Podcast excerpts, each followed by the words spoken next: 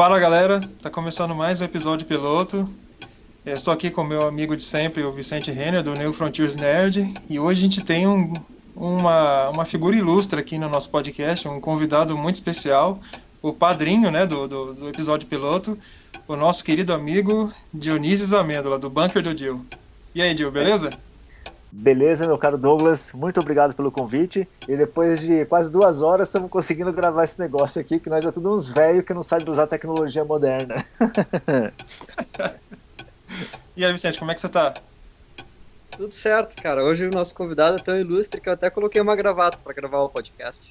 Ah, pelo Nossa, amor de Deus, né, velho? Que, que, horror, eu botar gravata por minha causa, pelo amor de Deus, não, isso não. isso é um negócio que eu abomino a gravata, bicho. Galera, hoje o episódio ele vai render um pouquinho de polêmica. A gente está afim de trocar uma ideia sobre uma uma série, uma série recente que surgiu aí, que é que é o Watchmen, né, do Daniel do Damon Lindelof. A gente sabe que é, adaptar uma mídia para uma adaptar uma obra para uma mídia que não é a dela sempre é uma tarefa difícil. Essa tarefa ela fica muito mais complicada quando essa obra é Watchmen, que é considerado por muitos um, o clássico definitivo do, do quadrinho de herói. Juntamente com, com Cavaleiro das Trevas do Frank Miller, essa obra redefiniu o gênero. Ela deu um ar de legitimidade aos quadrinhos e elevou para um patamar nunca, nunca antes visto. A academia passou a olhar os quadrinhos de uma maneira diferente, é, o mainstream abraçou os quadrinhos e desde então é, essa obra tem, tem, muitos têm tentado adaptar ela. A gente teve um filme de 2009 com, com o visionário diretor Zack Snyder que a gente sabe que não deu muito certo e essa tentativa a gente vai tentar debater um pouquinho ela e eu peço que os bacharéis presentes eh, digam quais são as, as impressões iniciais a respeito da série, por favor. Bom, Vicente, começa aí, Vicente. Beleza. Bom, é, até assim, quando começaram a anunciar que até uma série de TV do, do Ótimo, eu vou te dizer que eu, eu não, eu até fiquei assim com uma esperança tímida e tal, porque muito embora seja muito difícil adaptar o Watchmen para TV, enfim, pelo, pelo menos ele ia tentar contar uma história nova e tal, e isso poderia abrir possibilidades. É, não ia fazer que nem o tentou fazer o, o Zack Snyder, que era tentar reproduzir literalmente um gibi que ele não entendia, que era uma tentativa já fadada ao fracasso. Tá? Como, como, uma série de TV contando uma outra história no novo universo, no, no mesmo universo, talvez funcionasse, né? Mas, é, sim, depois de alguns dos episódios iniciais, eu diria os quatro primeiros episódios que, que oscilaram ali entre regular e, e no o quarto episódio que eu acho bom, a série entra num picado para baixo, de, uma depressão total. É, é, é, muito triste, assim. Portanto, por não ter conseguido, por tentar fazer adaptações que não funcionaram, como por, por não funcionar ela mesma como uma coisa autônoma, digamos assim. É, foi, um, foi um fracasso total nas duas coisas que me davam uma esperança, porque o, o Lindelof nem entendeu o universo no qual ele estava fazendo a história dele, e nem conseguiu é, fazer uma coisa nova de, dentro desse universo. Não sei se tu concorda mais ou menos com isso aí, Dionísio.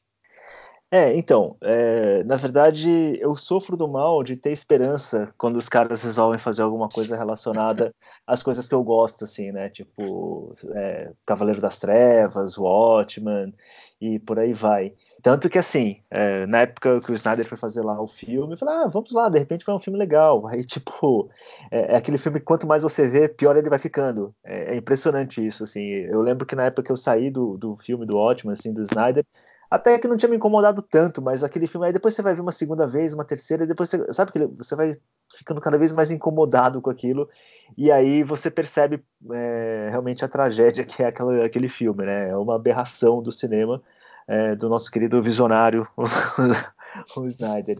Aí, assim, o segundo momento em que eu fui lá, tipo, é, acreditar em alguma coisa com o Watchmen foi na série de quadrinhos, né, a Before Watchmen, que fizeram aí, reuniu um monte de talentos, uns caras até bons, a gente depois vai comentar sobre ela, eu espero.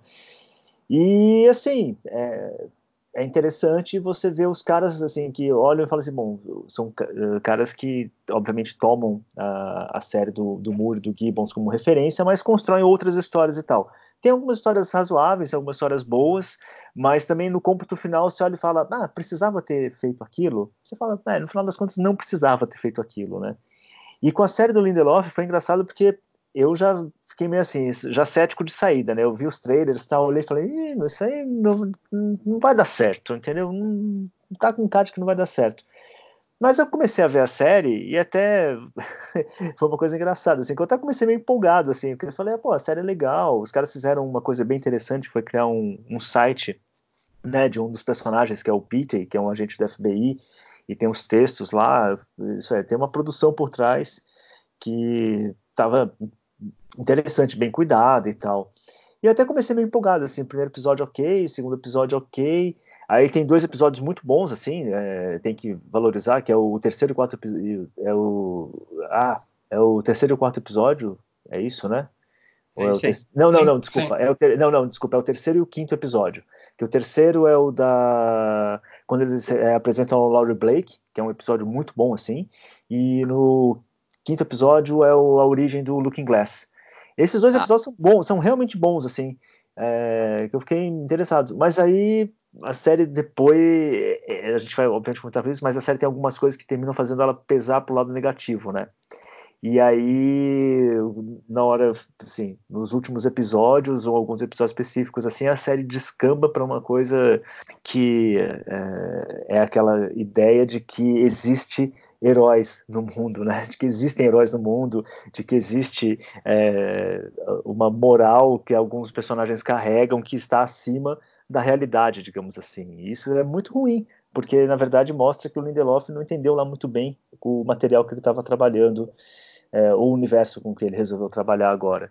Mas a gente comenta mais disso. Então foi meio isso, né? Do tipo, eu comecei empolgado, gostei de alguns episódios, mas no final ficou aquele gosto do tipo, meu, que para que fazer isso, né? É, é, isso aí que vocês entregaram, tal. Tipo, melhor seria se não tivessem feito.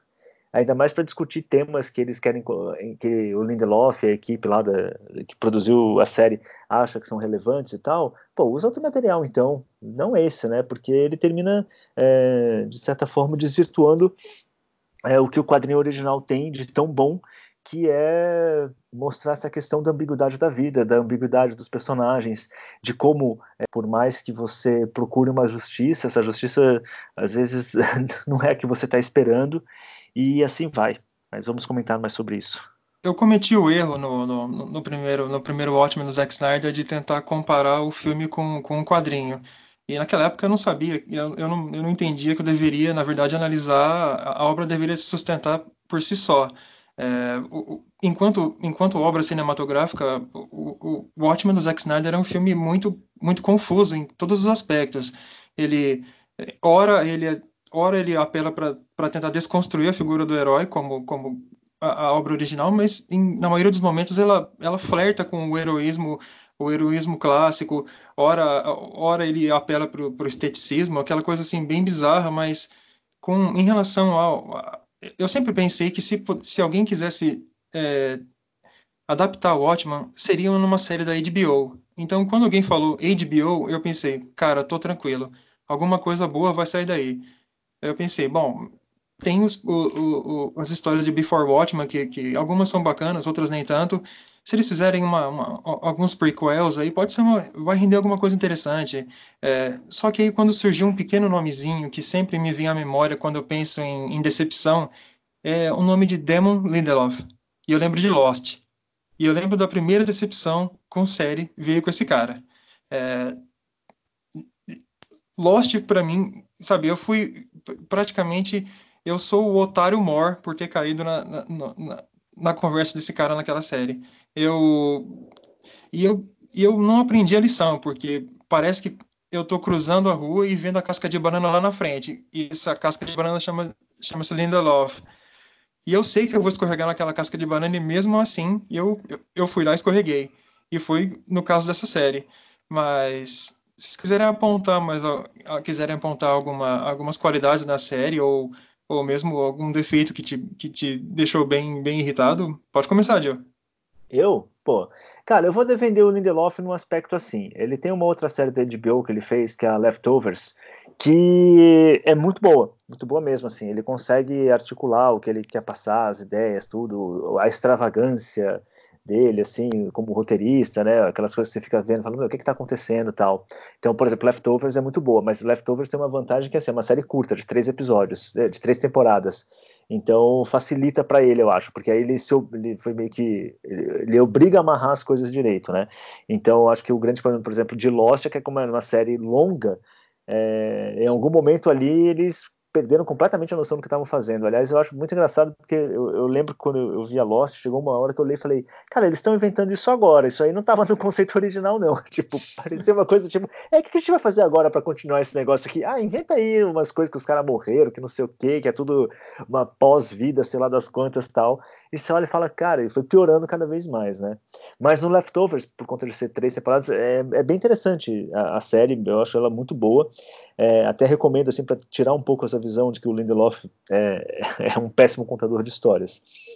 Mas o que eu acho que acontece em Watchman é que existe realmente é, algumas questões que na série, que ao mesmo tempo, como você citou muito bem, estão presentes no filme do Zack Snyder, e que é aquela coisa, aquelas coisas que você olha e fala, bom, tudo bem, é, por mais que a gente não, ter, não queira comparar a mídia quadrinhos com a mídia cinema e nem comparar a mídia cinema com a mídia televisão, é, tem pelo menos algumas coisas que são muito essenciais que tem que estar presentes, se a gente está falando mais ou menos do mesmo universo. A primeira delas é, como você falou, essa questão do heroísmo, né? Tanto o Zack Snyder quanto o Lindelof, eles caem na armadilha do super-herói. Eles caem na armadilha de que existem pessoas que vestem capas e roupas e não sei o quê, e que as pessoas representam uma, um, o heroísmo de alguma forma, assim, e de uma forma meio exacerbada até, tipo, meio exagerada, que você olha e fala, bom, é, nunca foi essa a intenção do Alan Moore é, e nem do Gibbons, e, e, que é muito forte do universo do Watchman. Você, você não pode pegar uma e trabalhar nesse universo e colocar personagens que são super-heróis. não faz sentido, porque o que o Moore está mostrando ali é que os super-heróis são patéticos, que eles são ambíguos, que eles são os caras traumatizados da pior maneira possível e, ao mesmo tempo, são extremamente humanos. Enquanto tudo que o, o Snyder faz e o Lindelof faz em vários momentos das suas é, visões é mostrar que esses caras são mais do que humanos ou que pelo menos a humanidade deles é um pouco melhor do que a nossa. Nesse essa, essa questão tem uma palavra-chave aí que é super, né, cara? Porque o no gibi do, do Watchmen existe heroísmo, é, por exemplo, na abnegação do, do Rorschach. Só que é, esse heroísmo ele não é ele não é como uma coisa fora da escala e super-humana e essas coisas assim. É muito pelo contrário, é um, é um heroísmo perfeitamente ordinário e que, e que, tá na, uh, que nasce de um lamaçal, daquelas pessoas que têm uma vida, é, enfim, horrorosa, né, cara? Que são aqueles personagens todos extremamente complexos e tal. É, então, nesse sentido, o, o heroísmo do Gibi Watchmen ele é um heroísmo extremamente humano, assim, é um, é um heroísmo acessível, digamos assim.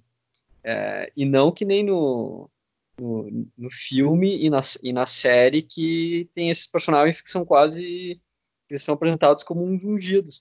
E isso, é, isso se percebe nos, em alguns heróis, mas também se percebe nos vilões, porque os vilões do, do da, da, série de TV é, no início parece que pode existir alguma ambiguidade em alguns personagens, que nem o personagem do Don Johnson, porque ele é, ele é amigo da Angela, tu fica pensando assim, pô, mas esse cara é racista, como é que funciona isso? Será que ele se regenerou?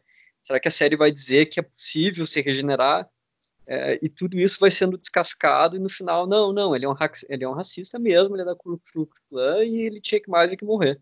Os, os vilões de, de, de Watchmen, eles nunca são tão caricatos é, tanto que é, durante muito tempo é, teve aquele diálogo, é, teve um certo debate que era se o, se o Ozymandias era um herói ou não.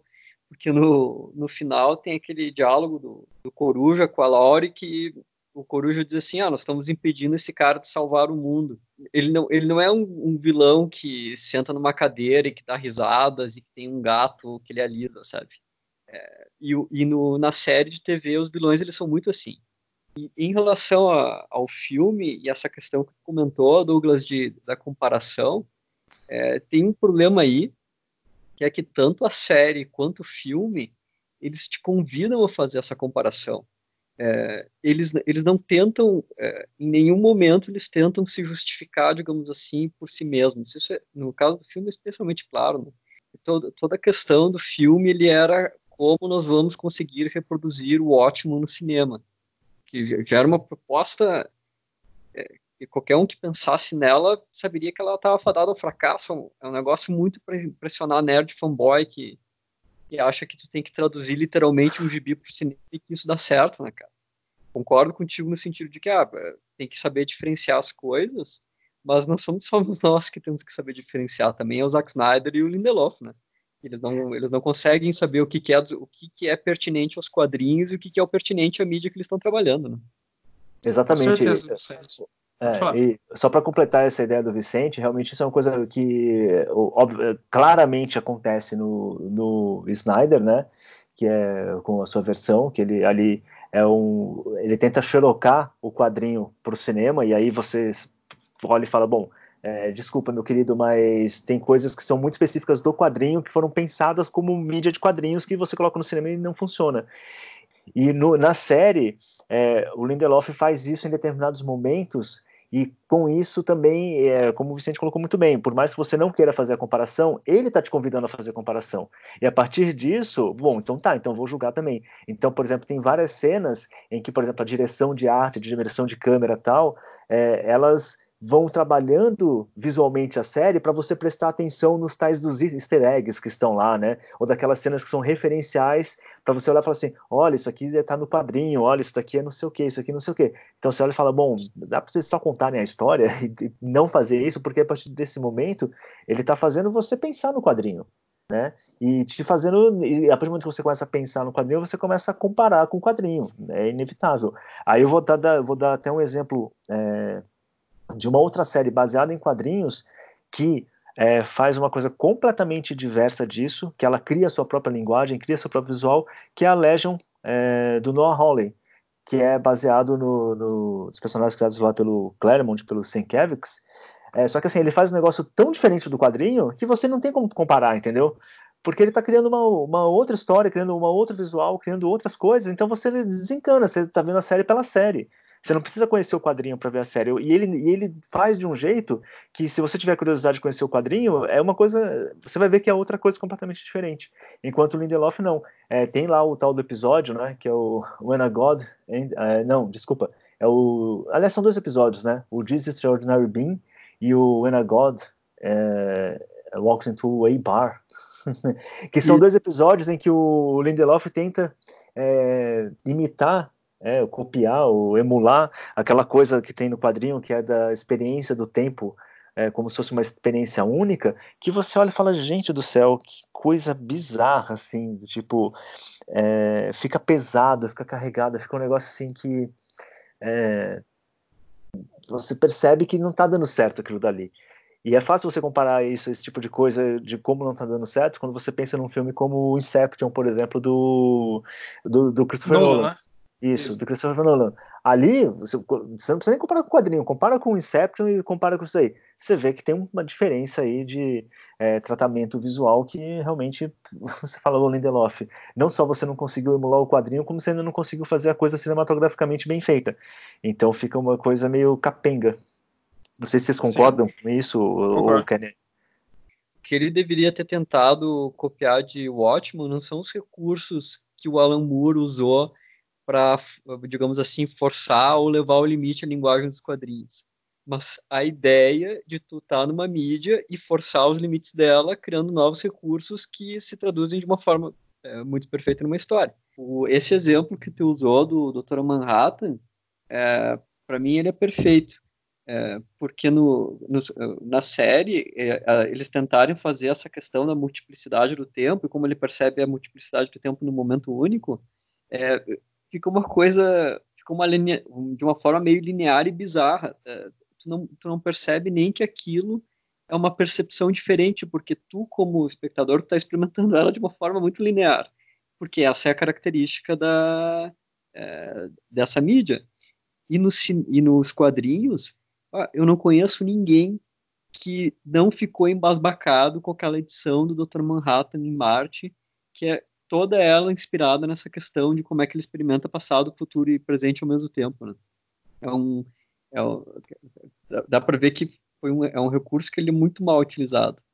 E essa questão também que tu comentou dos easter eggs, acho que no primeiro episódio da série é, tem um momento que passa um cara com um cartaz e chega a ser câmera lenta. É muito assim, vocês perceberam que aqui tem um cara passando com cartaz, que é a mesma coisa que acontece no gibi do Watchmen? É, e, e, no gibi, essas, essas, esses elementos que estão assim no fundo do quadrinho, é, eles são incorporados na narrativa de uma forma muito mais natural. É, não, eles não pulam nos teus olhos, eles simplesmente estão lá, tanto que quando tu, tem, quando tu relê o quadrinho, tem várias coisas que tu começa a perceber depois só, porque eles não chamam atenção para si. E na série de TV, o cara ficou espalhando esses easter eggs e, e, fazia questão de mostrar que aquilo estava lá, né? Quando um autor se propõe a, a contar uma história, ele deve se fazer a pergunta o, o porquê que eu quero contar essa história, por que eu quero é, trabalhar nessa obra. É, fica evidente, por exemplo, que no caso do Zack Snyder, ele queria. É, a intenção dele não era adicionar mais nada nessa mitologia. Ele, ele obviamente viu que era um quadrinho excepcional, é, feito por um artista brilhante, e pensou: nossa, tá aí uma bela oportunidade para fazer um super filme de ação com, com, com câmera lenta, com, com sangue em slow motion, com, com violência gráfica.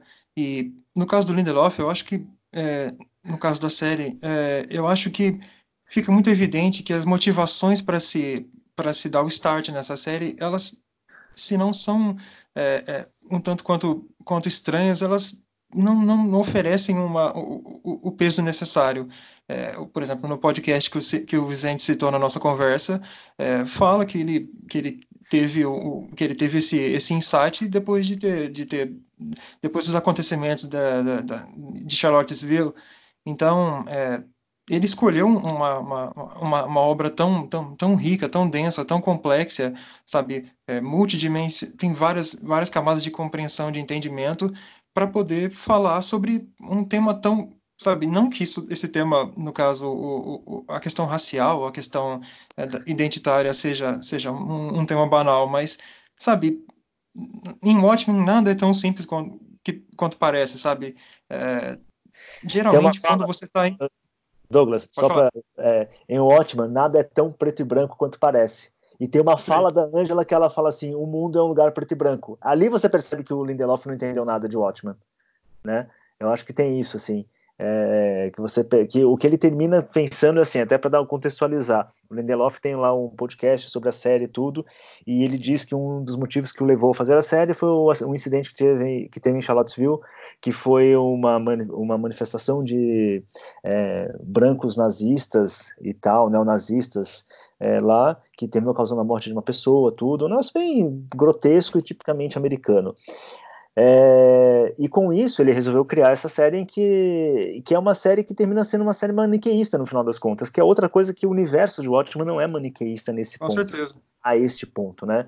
Então, assim, é, a partir logo no primeiro episódio da série, nos primeiros episódios da série, isso já me chamou a atenção que eu olhei e falei, olha, é legal a série, tem coisas boas e tudo, mas assim, é, automaticamente você já tem um vilão e você não tem nem sequer como simpatizar com aquele vilão. Ele não, ele não constrói absolutamente nada para você simpatizar com o pessoal da sétima cavalaria.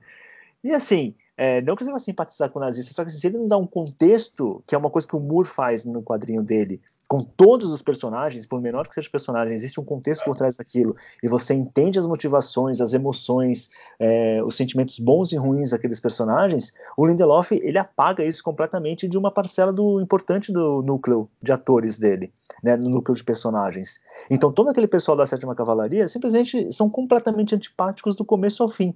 Então ele constrói todo um núcleo de personagens no qual você ele não faz a menor questão de você simpatizar com eles em nada.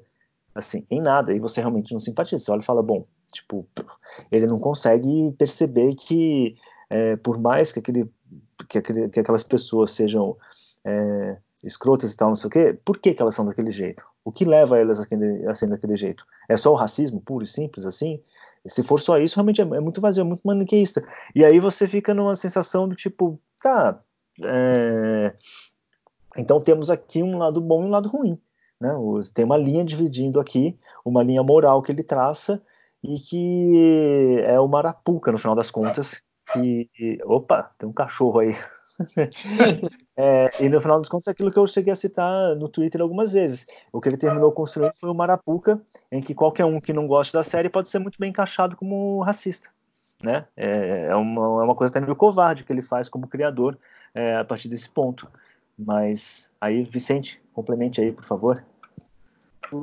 Eu ia comentar que é, é, é a questão dele ter, dele ter feito a série do, do sobre racismo é, não é um problema do tema, digamos assim. Pô, é, é, pertinente você contar a história sobre racismo e tudo mais. A questão é a adequação desse tema a um universo como o universo de Watchmen se tu quer contar uma história de Watchmen sobre racismo, tu tem que estar preparado para mostrar pessoas racistas que não são más. É, e essa é uma. É, não, não, não sei como é que ele poderia fazer isso, mas certamente essa coragem o Lindelof não tem. É, muito pelo contrário.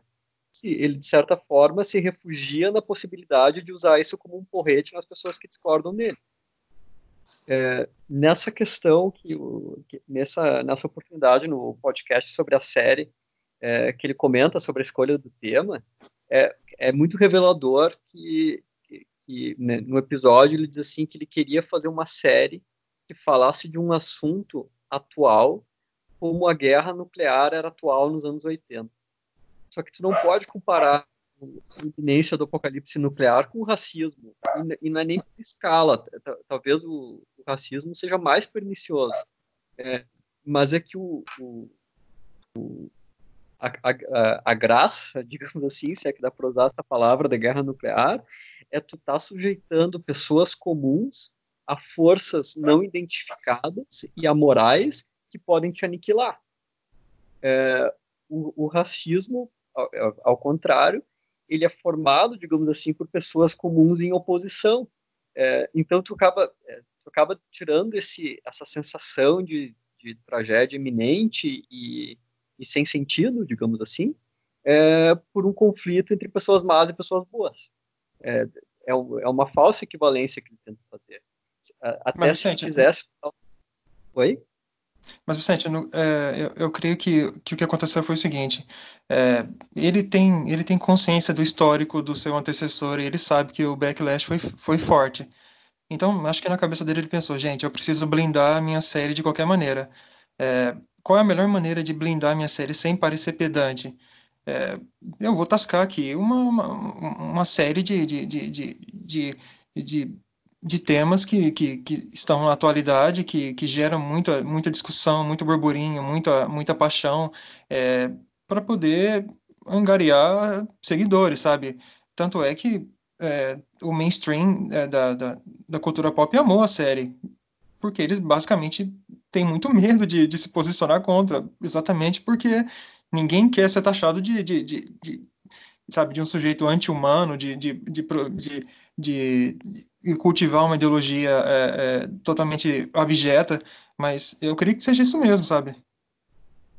É, é eu, eu não sei até que ponto, ah, porque isso seria uma questão, digamos assim, relativa à sinceridade dos propósitos dele, né?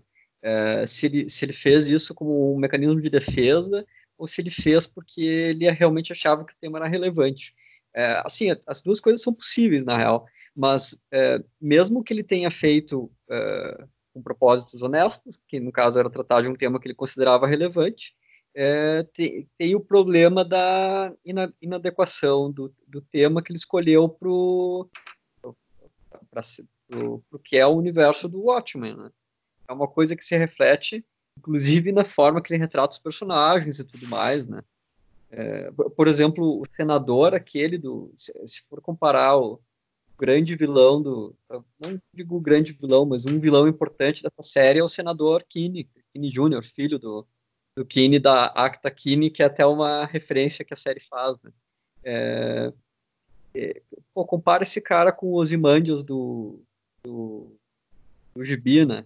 É, quando, quando se revelou no final do Gibi o plano dos Imandias, aquilo pegou, pega todo mundo, todo leitor de surpresa, entre outras palavras, porque ninguém esperava que aquilo, que, que aquele cara uh, fizesse isso, né? Ele, ele, ele parece um herói, ele parece ter propósitos sensatos. Agora, no momento em que o senador Keane entrou na tela, eu pensei, esse cara vai se revelar um canalha. Fica um personagem muito unidimensional, né? Exatamente. É, não, total. Inclusive é uma coisa também que você fica sentindo muito na série, a falta de, um, de uma profundidade nesses personagens, né? Porque termina sendo uma coisa que é totalmente caricata. Aquele discurso final do Kine é um negócio que é tão caricato, tão vilanesco, no, no pior sentido da coisa, né? Que você olha e fala, cara, que, tipo, é isso daí? E esses caras toscos conseguiram prender o Manhattan? Aí você fala, porque roubaram umas peças lá da Trio, é, e aí você fala, gente, que isso, né? Que, que roteirinho mais furado esse, tudo. A gente colocou bem que, assim, olha, uma coisa é um, uma ameaça nuclear capaz de acabar com a humanidade inteira. A questão racial, ela é importante e relevante, deve ser tratada sim, mas ela nesse contexto, ela não é uma ameaça tão grande quanto a que aparece na, no outro filme. Ela não, não é capaz de unir assim as pessoas a ponto de você olhar e falar assim, cara, isso aqui realmente é um problema universal, né? É um problema que, nossa, vai ter, a gente, todo mundo vai ter que pensar nisso e isso pode causar a destruição da humanidade. Não tem isso, assim. É, fica uma coisa meio vazia. A gente tinha até comentado, né, Vicente, no, nos papos, assim, que se fosse para usar alguma coisa assim, usasse, sei lá, o aquecimento global, que pelo menos é uma coisa que é, é, a paranoia do aquecimento global é, uma, é algo que, que, está aí, que está presente, né? Que tá todo mundo, que todo mundo discute, fala, não sei o que, e afeta globalmente todo mundo. É, então, nesse ponto, e, acho que existe essa falha brutal dentro da série e de conceito mesmo, e que também uma coisa que a gente já conversou várias vezes, se era para tratar desse assunto, da questão racial, pô, tem tanto material que ele podia ter feito que era muito mais propenso a isso, é uma série, por exemplo, Martha Washington, né, e tal, é, que é do Frank Miller e do, do Gibbons também, poderia ser muito bem mais interessante nesse ponto, mas para além disso também eu acho que a série tem outros conceitos e outras coisas que são muito mais graves até do que isso, que a gente não nem entrou nesse ponto ainda, que é, por exemplo, o modo como ele retrata certos personagens originais da série, e aí em especial o Dr. Manhattan, e que o Lindelof faz uma coisa muito absurda que assim, ele regride o personagem, né? É, vocês notaram isso também? Sim, Sim é, é... o Manhattan isso é muito chamativo. Por exemplo, é, eu, eu, vou, eu, vou, citar um exemplo aqui de um filme que eu assisti recentemente, que é o, aquele, aquele filme do Han Solo. É, por exemplo, em, quando a gente conhece o Han Solo na Nova Esperança, ele é um cafajeste no começo, ele, ele passa por um, por um percurso onde ele, onde ele aprende, é uma jornada do herói, ele, ele termina o filme como, como, como membro da resistência. No filme prequel dele, ele já realiza essa própria redenção. Ou seja, em tese, a gente vai encontrar, a gente deveria encontrar o, o, o Han Solo no, no, na Nova Esperança já mudado. Só que não, e fica essa coisa difícil de compreender. Na série do, do Watchman, aconteceu a mesma coisa. É, o Dr. Manhattan ele deixa, deixa a Terra para criar vida em uma outra galáxia ou uma outra, um outro universo, mas ele retorna por, por amor, sabe? Ele, quando a gente já é apresentado para o personagem, ele já está distante totalmente para esse tipo de, de, de, de, convenção humana, sabe? É, o cara é o, é o super-homem do Nietzsche, sabe? Ele já está muito distante a milhas de qualquer, qualquer tipo de, de, de, de códigos morais, preceitos morais básicos, sabe?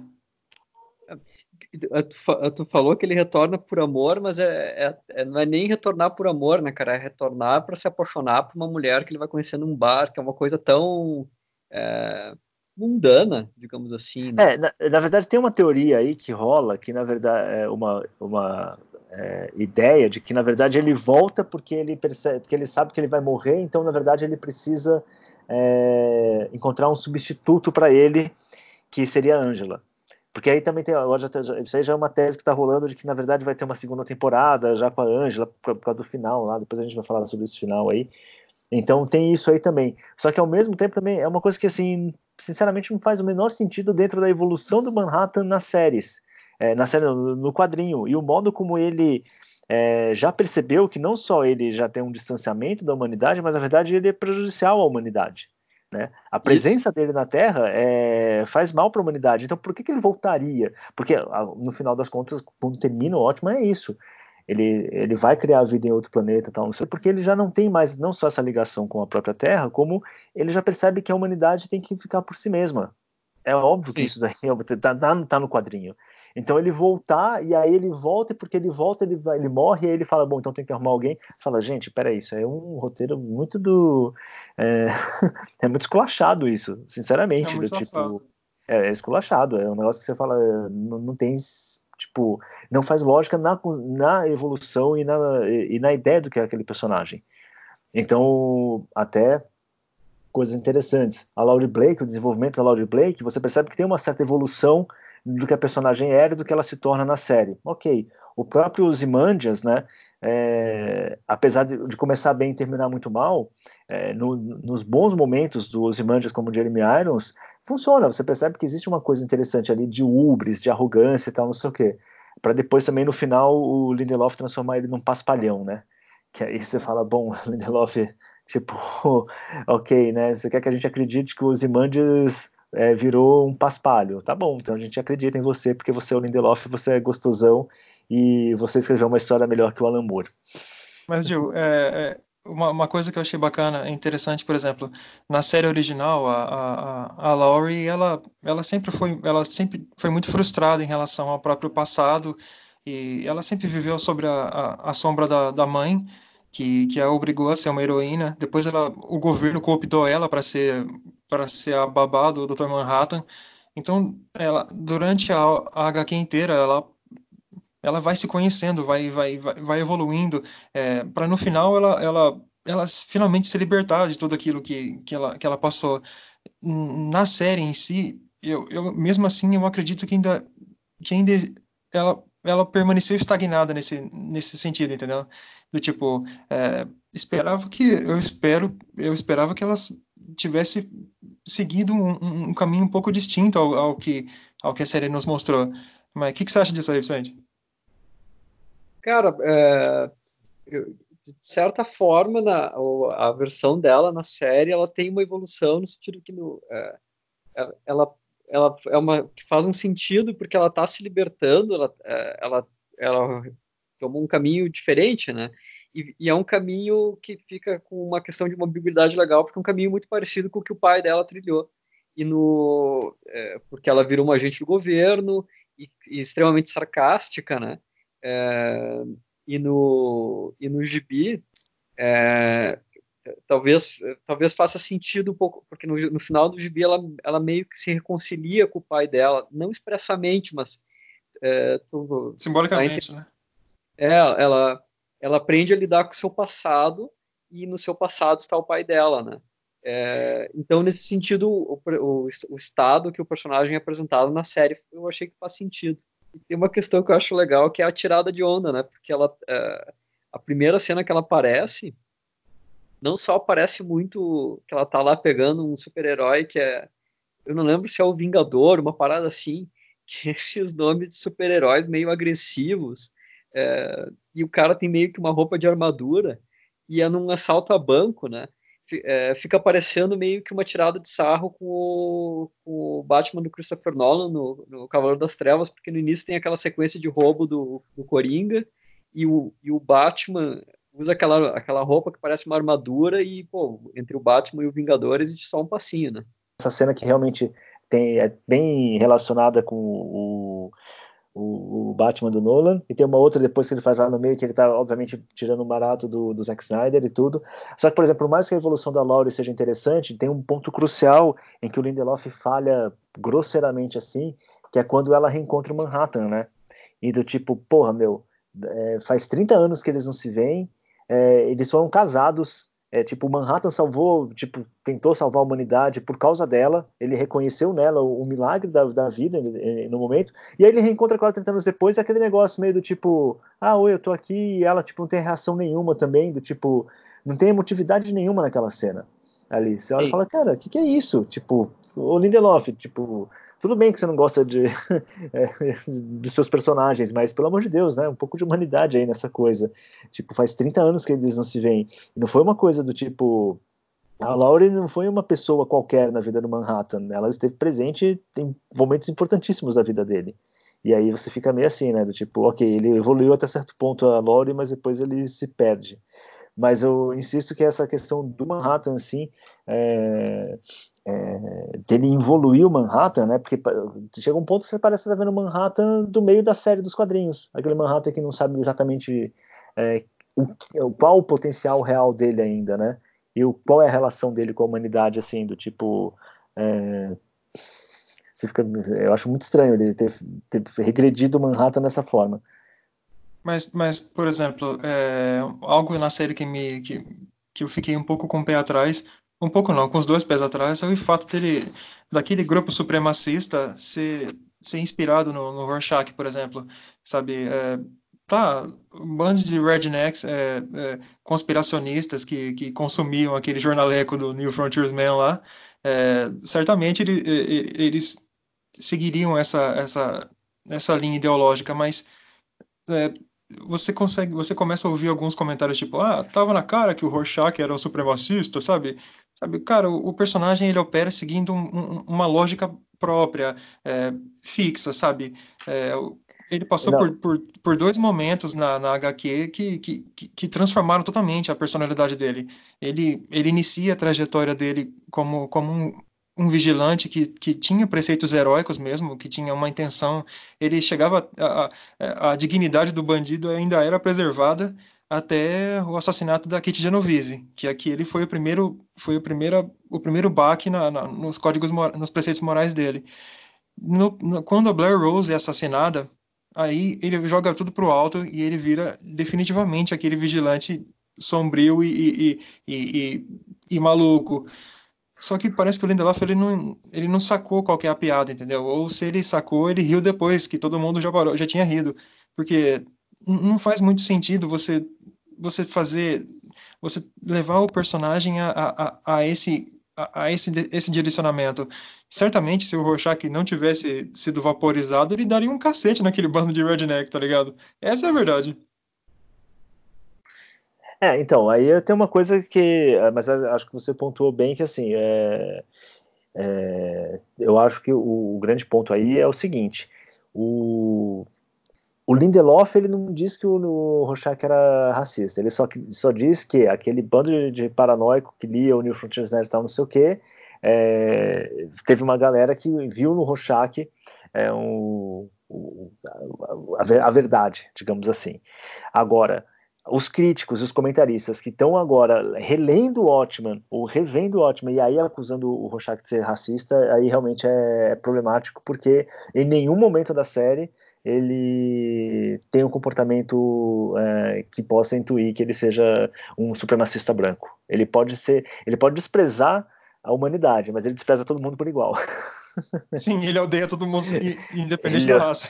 Ele, ele odeia todo mundo por igual, entendeu? Ele acha que todo mundo é corrupto, que todo mundo é escroto, que todo mundo é um filho da puta e que é, tem que ficar ser vigiado e se, se der um passo em falso vai ser punido. É isso que ele pensa.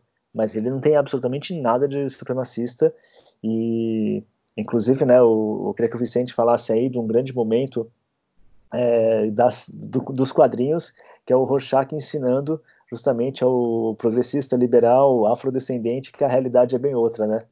Fala aí. Ah, sim.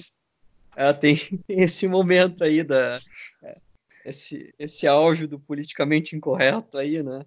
É, cara, mas o, o, o personagem no Rorschach, uma coisa interessante é que ele é a prova definitiva de como é que a série e, e as pessoas, no geral, interpretam interpretaram o gibi de uma forma achatada, cara. É, porque se é, que nem o, o gibi, ele, ele realmente não faz nenhuma referência à questão do Rorschach ser, ser racista. É, mas tu teria como perceber no gibi algumas insinuações no sentido de que ele é homofóbico. Por exemplo, é, quando ele, ele começa a pensar na primeira coisa, quando ele começa a pensar nos Imandias, ele, a primeira coisa que ele pensa é talvez esse cara seja gay. É... Vicente. Oi?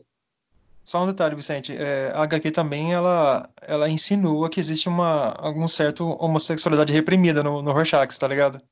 Tem aquele é, momento é, que ele, E tem aquele momento que ele aperta a mão do Coruja e ele e os dois ficam naquele climão, tipo, cabuloso. Dá é o Alan Moore dizendo que ele, ele é um sujeito, ele é sexualmente reprimido, né, cara?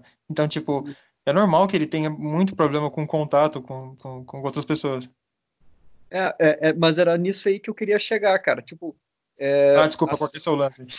É, o gibi ele dá, pra, ele dá a entender que o, o, o Rorschach ele tem alguma questão em relação à sexualidade é, das, das, pessoas ou, ou, ou, interpretar que a sexualidade das pessoas é desviante, digamos assim. E isso se manifesta no caso do Bate de achar que, que ele é gay e o, o Rorschach acha isso de uma forma reprovável, né? Só que no final do gibi, é, a, a, cena que ele, que ele é morto pelo Dr. Manhattan, é, um dos motivos pelos quais ele está tão desesperado é porque ele percebe que o, o Dan e a Laurie formaram um casal. E, e que aquilo, de certa forma, ele está se sentindo como se, como se tivesse ficado de fora, entendeu? Porque o, o Dan é a única pessoa com a qual ele consegue se abrir. Tanto que nessa cena aí que tu fala do, do, do apertão de mãos, que é estranho, é tipo o, o Rorschach chegando dizendo assim, ah, eu sei que eu sou uma pessoa difícil de se lidar.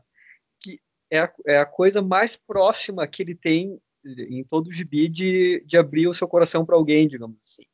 É, então, tu vê é, como isso mostra que é um personagem que ele tem uma riqueza, tu não pode simplesmente descartar ele assim como ele é homofóbico, ele é mau, ele é racista, é. ele é mau. É, e a série de TV faz isso com muitos personagens. É, é, é, é um achatamento e, e, e, insinua que o Lindelof leu o gibi dessa forma achatada. É, Sim, inclusive, é, inclusive até assim, quando a gente vai pensar na série, na grande vilã da série que termina sendo a Trio, né? Que é a filha dos Imandias, naquela cena mais estapafúrdia da história do, da, da, TV, né? Que é do tipo: a, a faxineira entra lá, descobre a cena dos Imandias, se inocula com o sêmen dos Imandias. Eu falei, nossa, o cara precisou de 10 roteiristas para escrever essa cena patética, essa cena ridícula. Eu teria feito né? uma cerveja, sim. É, pelo amor de Deus, né, cara? E aí a Trio, que é a grande vilã do negócio, não sei o quê, você também fica meio que naquela do tipo. Tá, é, é esse o grande plano da, dela, do tipo. É essa que é a motivação dela, é uma coisa que é muito falha, muito tipo. É, é pobre, assim. Porque, primeiro que é decalcada, no final das contas, no que o próprio é, Ozymandias original, né, na história original, fez, era tipo, ah, ela vai corrigir o mundo se tornando a doutora Manhattan. Aí né? você fala, putz, meu, é, é isso mesmo, tal, coisinha mais pobre, né? Do tipo, não tinha um plano melhor não para ela. Pelo menos eu achei isso, né? Não sei vocês. Eu, essa, é, é, pode falar, Vicente. Essa, o, o, o, tem um negócio que eu me dei conta faz pouco tempo que também mostra essa, essa existência de uma dinâmica complexa dos personagens. No caso do Ozymandias, que é, muito, muito, muito da, das coisas que ele faz é, pa, é, parecem o, estereótipo do judeu vilão. É, se tu for ver, ele é um cara que ele é milionário, ele tem interesse em, é, ele tem, ele é proprietário de um monte de ações de forma encoberta, ele manipula a mídia, é, tem, tem, todo esse lado que se, se, tu, se, tu, se tu pedisse para uma pessoa antissemita descrever um judeu, provavelmente muitas dessas coisas iam aparecer na lista. E ao mesmo tempo, ele é praticamente um Ubermensch ariano. Ele é atlético, ele é forte, ele é loiro, ele, é, ele tem olhos azuis, ele é bonito. É, mostra como o, o Moore estava é, brincando com os estereótipos através dos quais é, os, os, personagens são retratados nos quadrinhos. E no caso ele misturou dois estereótipos opostos, digamos assim, é, para formar um personagem que é complexo. E a série não faz isso. A, a nova a nova Osimandias, é, ela é um clichê. É, ela é uma, uma nova milionária é, asiática e com uma nova tecnologia, uma questão dos farmacêuticos, é uma, é uma coisa completamente rasa e unilateral. Né? E, é, e, e, fala aí, Douglas, você ia falar alguma coisa. Sim, é... não, mas continua, Dil, continua.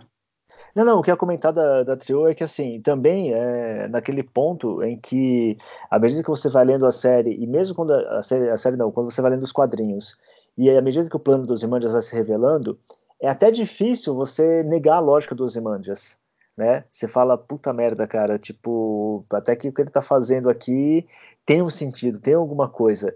É, existe uma coisa assim. Enquanto que a Trio, primeiro que, primeiro que de cara você já percebe que tem alguma coisa de podre no reino dela, né?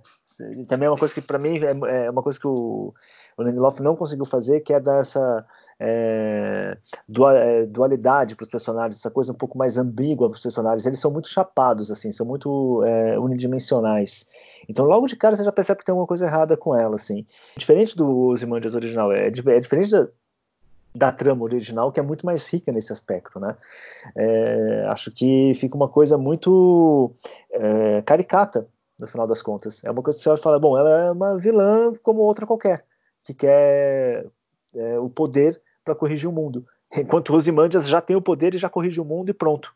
Mais ou menos é. isso. Ele só vai explicar para você porque ele fez aquilo, né? Essa é uma grande lógica que acho que funciona muito bem. Em, em relação a isso aí que tu falou agora, Dionísio, é muito interessante é, perceber que como eles mostram é, a, a, questão do diálogo, porque os diálogos da série, a gente pode da série de TV, depois a gente pode falar mais sobre isso, eles são horríveis. É, e o, eu acho os diálogos do Gibi Watchmen muito bons. E essa ambiguidade, ela é caracterizada por um diálogo do, do Dan, que é que quando ele fala para Laurie, nós estamos tentando impedir ele de salvar o mundo o que mostra que existe um, uma, uma, certa ambiguidade nas ações do cara, que nem comentou. A, a nova Osimandias, a Osimandias 2.0, o diálogo que tem é alguém dizendo você não pode confiar em alguém que quer, tanto, quer, ter, quer ter tanto poder. É, é, em um caso, o diálogo está criando complexidade, no outro caso, está achatando o personagem. É, uma coisa que eu achei interessante na, na, na, na, série, que eu acho que isso conta conta alguns pontinhos né, para ela, é que, por exemplo, a, a obra do, do Moore e do Gibbons, ela é, ela é acorrentada à sua mídia, à sua mídia original, que são os quadrinhos. É, dentro daquele, daquela obra, você tem um livro dentro do livro, que é o, a, a, biografia do, do, do, Mason, você tem o Conto do Cargueiro Negro, que é o quadrinho que, que dialoga com, com, com o quadrinho, ou seja, são múltiplos níveis de, de entendimento e de, de, de, interpretação. É, o Snyder não entendeu isso e o que, que ele fez? Em tese, o que, que você faz? Você está fazendo um filme, ele deveria ser referente, reverenciar, referenciar o cinema, mas não, ele referenciou os quadrinhos, ou seja, ele não entendeu. Mas o Lindelof, ele, ele, ele, realizou, ele, ele conseguiu, pelo menos, fazer esse ponto de transição, que é, se eu estou lidando com, com, com com um dispositivo televisivo, eu vou fazer referência a, a séries, a, a, a, a boletins de, de, notícia, e eu achei que isso foi uma, um, uma, uma, bola dentro, sacou? É o fato dele ter entendido que na transposição da mídia, é, eu, eu posso fazer essa, essa série de adaptações para poder, para coisa engrenar, sacou? O que vocês acharam desse ponto? É, eu não sei se funcionou muito bem assim. Eu entendo o que você está falando, por exemplo, ele coloca lá é, o personagem do Reeves, né, vendo um, do Reeves, vendo os filmes antigos e não sei o que, aí tem umas sacadas ali com uns documentários para televisão e tal. Só que qual que é o, o, que eu vejo de errado aí? Por exemplo, é, dentro dos quadrinhos, quando você tem a, a, as histórias do, a história do conto do Cargueiro Negro, ela é completamente ligada à série e ela também carrega a ambiguidade da série, da, da narrativa central.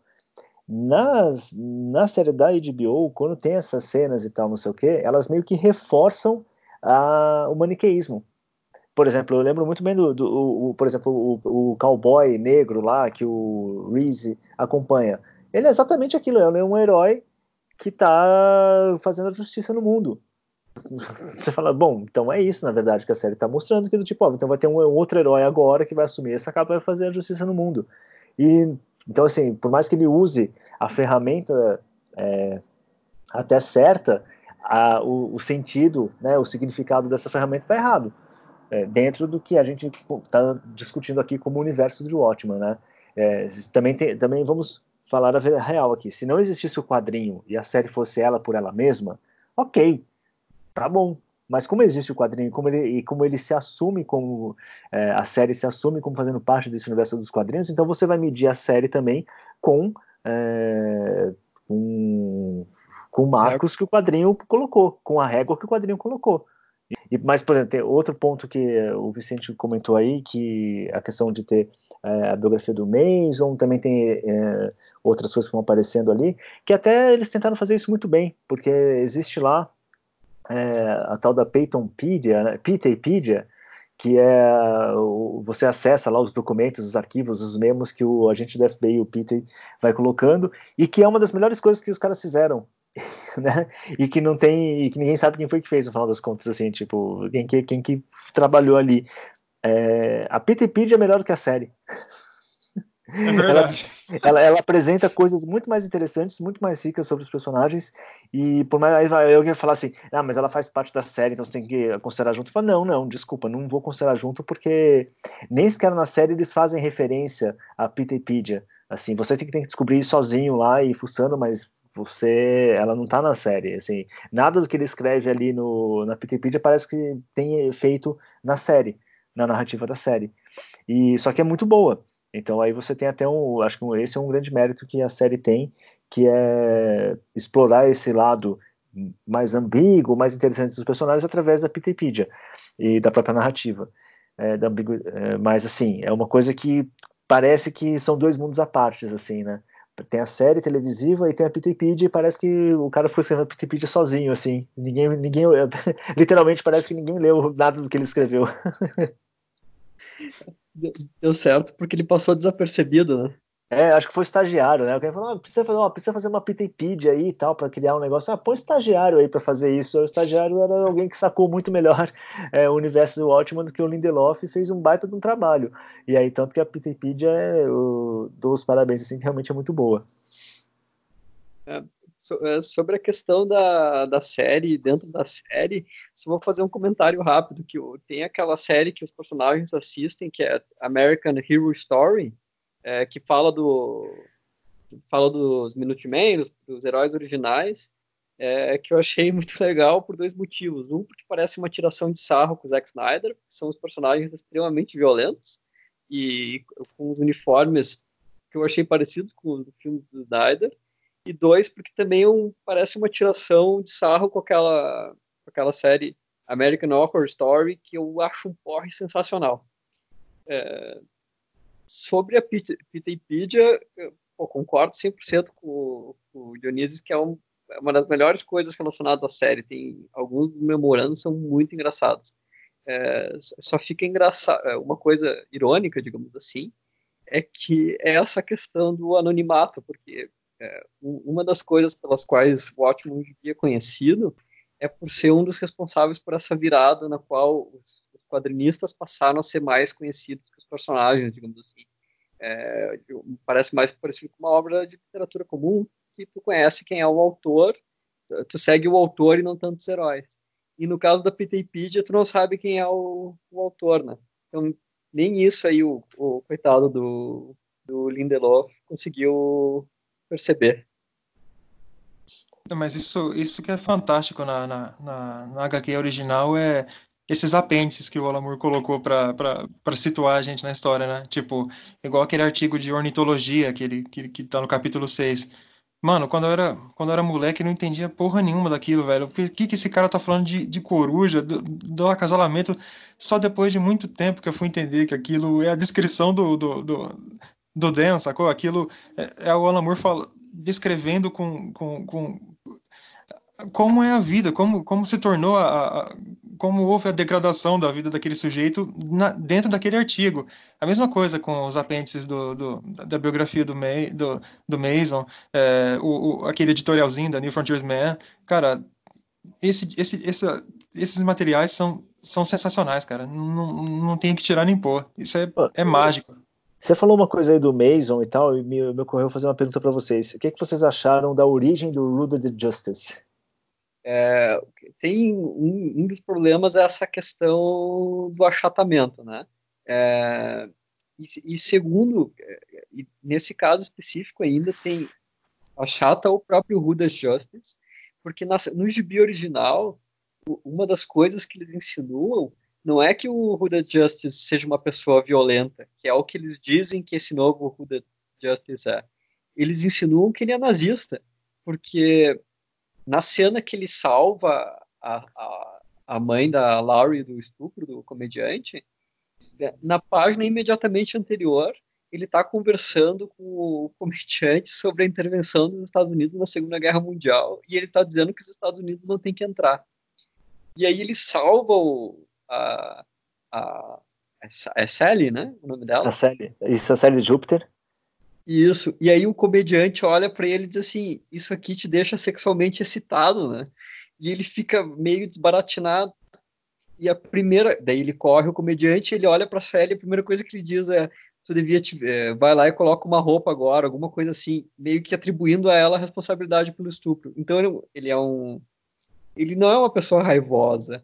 Ele é um.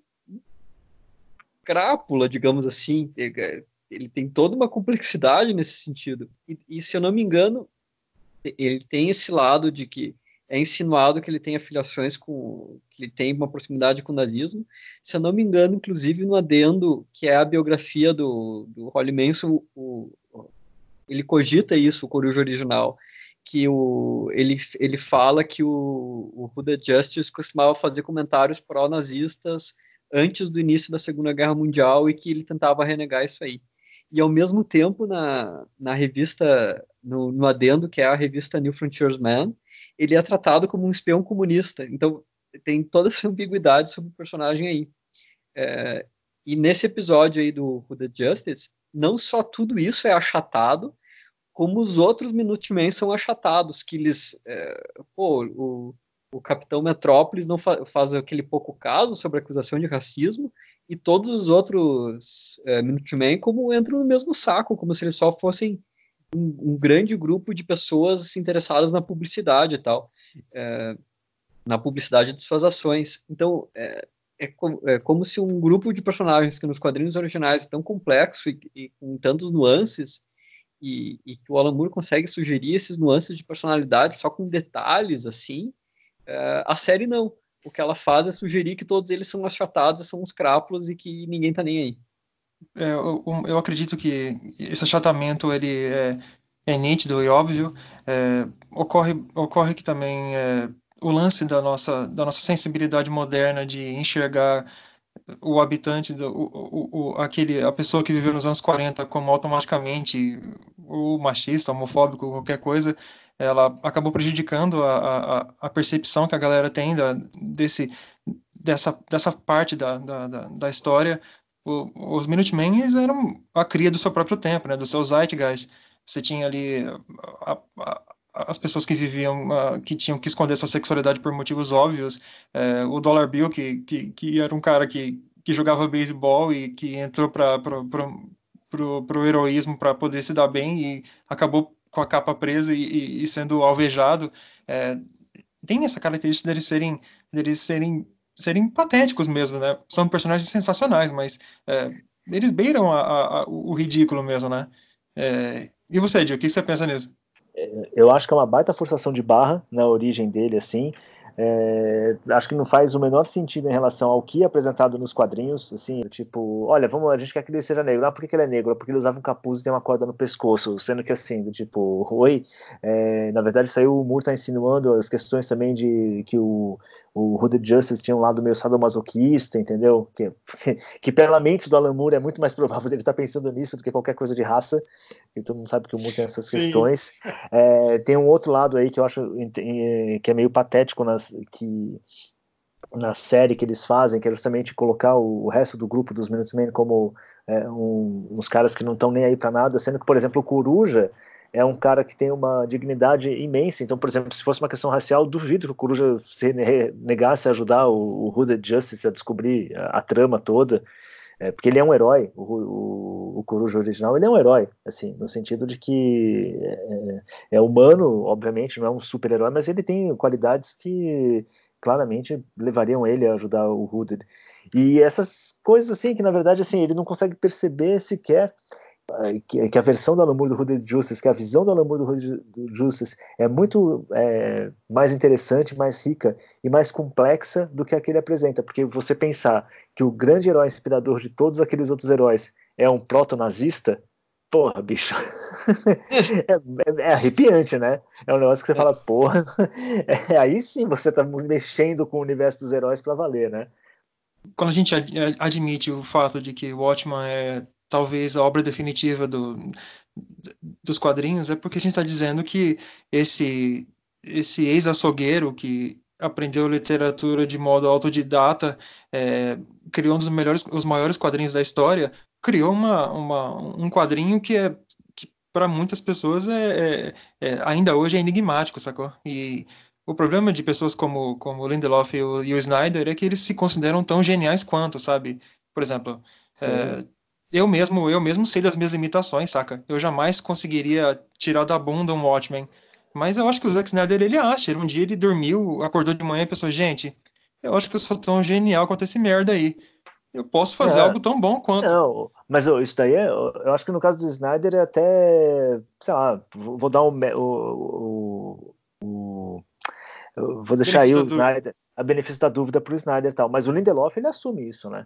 O Lindelof, ele fala isso, porque ele primeiro que ele fala que assim, ah, o ótimo é legal, né? É, é sensacional, tal, não sei o quê, mas falta em ótima diversidade de gênero, diversidade de raça, tal, não sei o quê. Ele falou isso.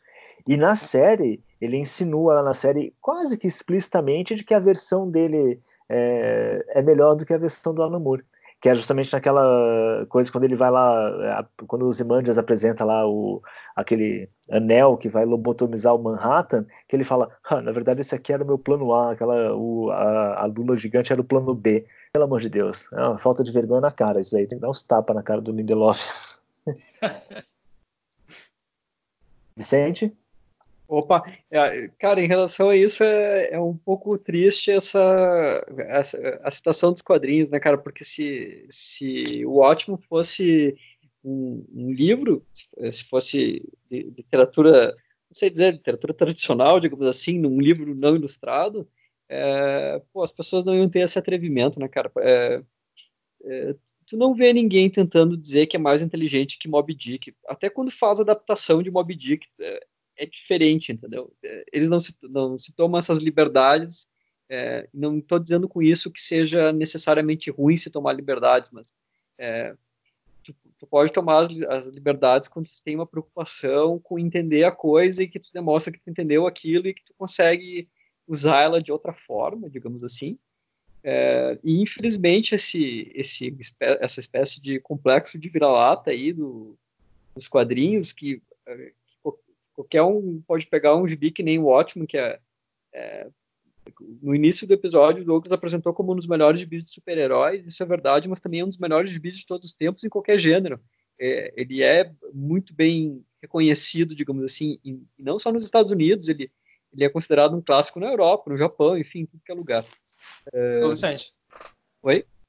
Vicente, só um detalhe, é, Watchman, esse reconhecimento de Watchman, ele é, é, ele beira o universal mesmo, sabe? A academia reverencia o Watchmen, o, o, tanto o underground quanto o mainstream reverencia o Watchmen. É, quando ele surgiu, ele, ele, ganhou o Eisner, o Angoleme, o Hugo, o Hugo Nebula, é, praticamente todos os prêmios que se pode dar a uma, a uma, uma, obra literária de fato, saca? E, e o Watchmen é isso, o Watchmen é, é alta literatura, é alta cultura na, maior, na sua maior potência. É uma é. pena que o Watchmen não é do Alan Moore mais, né? É. É, que eu acho que essa é uma das grandes ironias e uma das grandes tristezas da, do, do, universo da arte, assim, é saber que o criador de Watchman, né, o criador da, da HQ, ele não tem mais controle nenhum sobre os seus personagens, e o que é pior, na verdade, né, ele vê essas aberrações acontecendo e ele não pode fazer nada, ele nem quer mais fazer nada. Então a gente fica nessa situação aí em que uma das obras mais importantes da cultura pop do século XX, ela é, na verdade, estuprada, né, é, de tempos em tempos por esses caras, enquanto o seu autor original, tipo, tudo bem, é, tá aí fazendo as coisas dele e tal, mas ele não tem nenhuma voz é, no Watchmen. Como que vocês enxergam isso? Ah, Gil, é, assim, é, posso falar, posso falar bastante? Não, vai fundo, cara. Vai fundo. É, assim, eu, eu acho que a melhor resposta que o Alan Moore deu a todas as a todos os os espertalhões que tentaram que tentaram subir nas costas dele para ganhar alguma notoriedade foi o silêncio.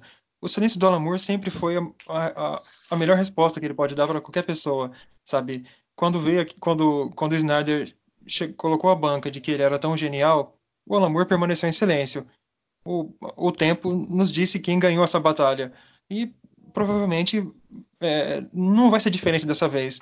É, eu lembro que quando, quando que o Alan Moore deixou de participar de convenção de quadrinhos justamente por, por isso, sabe? Por é, quando as pessoas pararam de se interessar na, no que ele está fazendo atualmente para poder o, o, lembrar constantemente do que ele fez no passado, sabe? Ele é um cara que, sabe? Se você chegar numa, na, na, como diz aqui no Paraná, maciota, cara, você tem, ele vai, ele, des, ele desarma todos os, os, sistemas defensivos, mas se você chegar com os dois pés na porta, cara, não adianta, é porrada.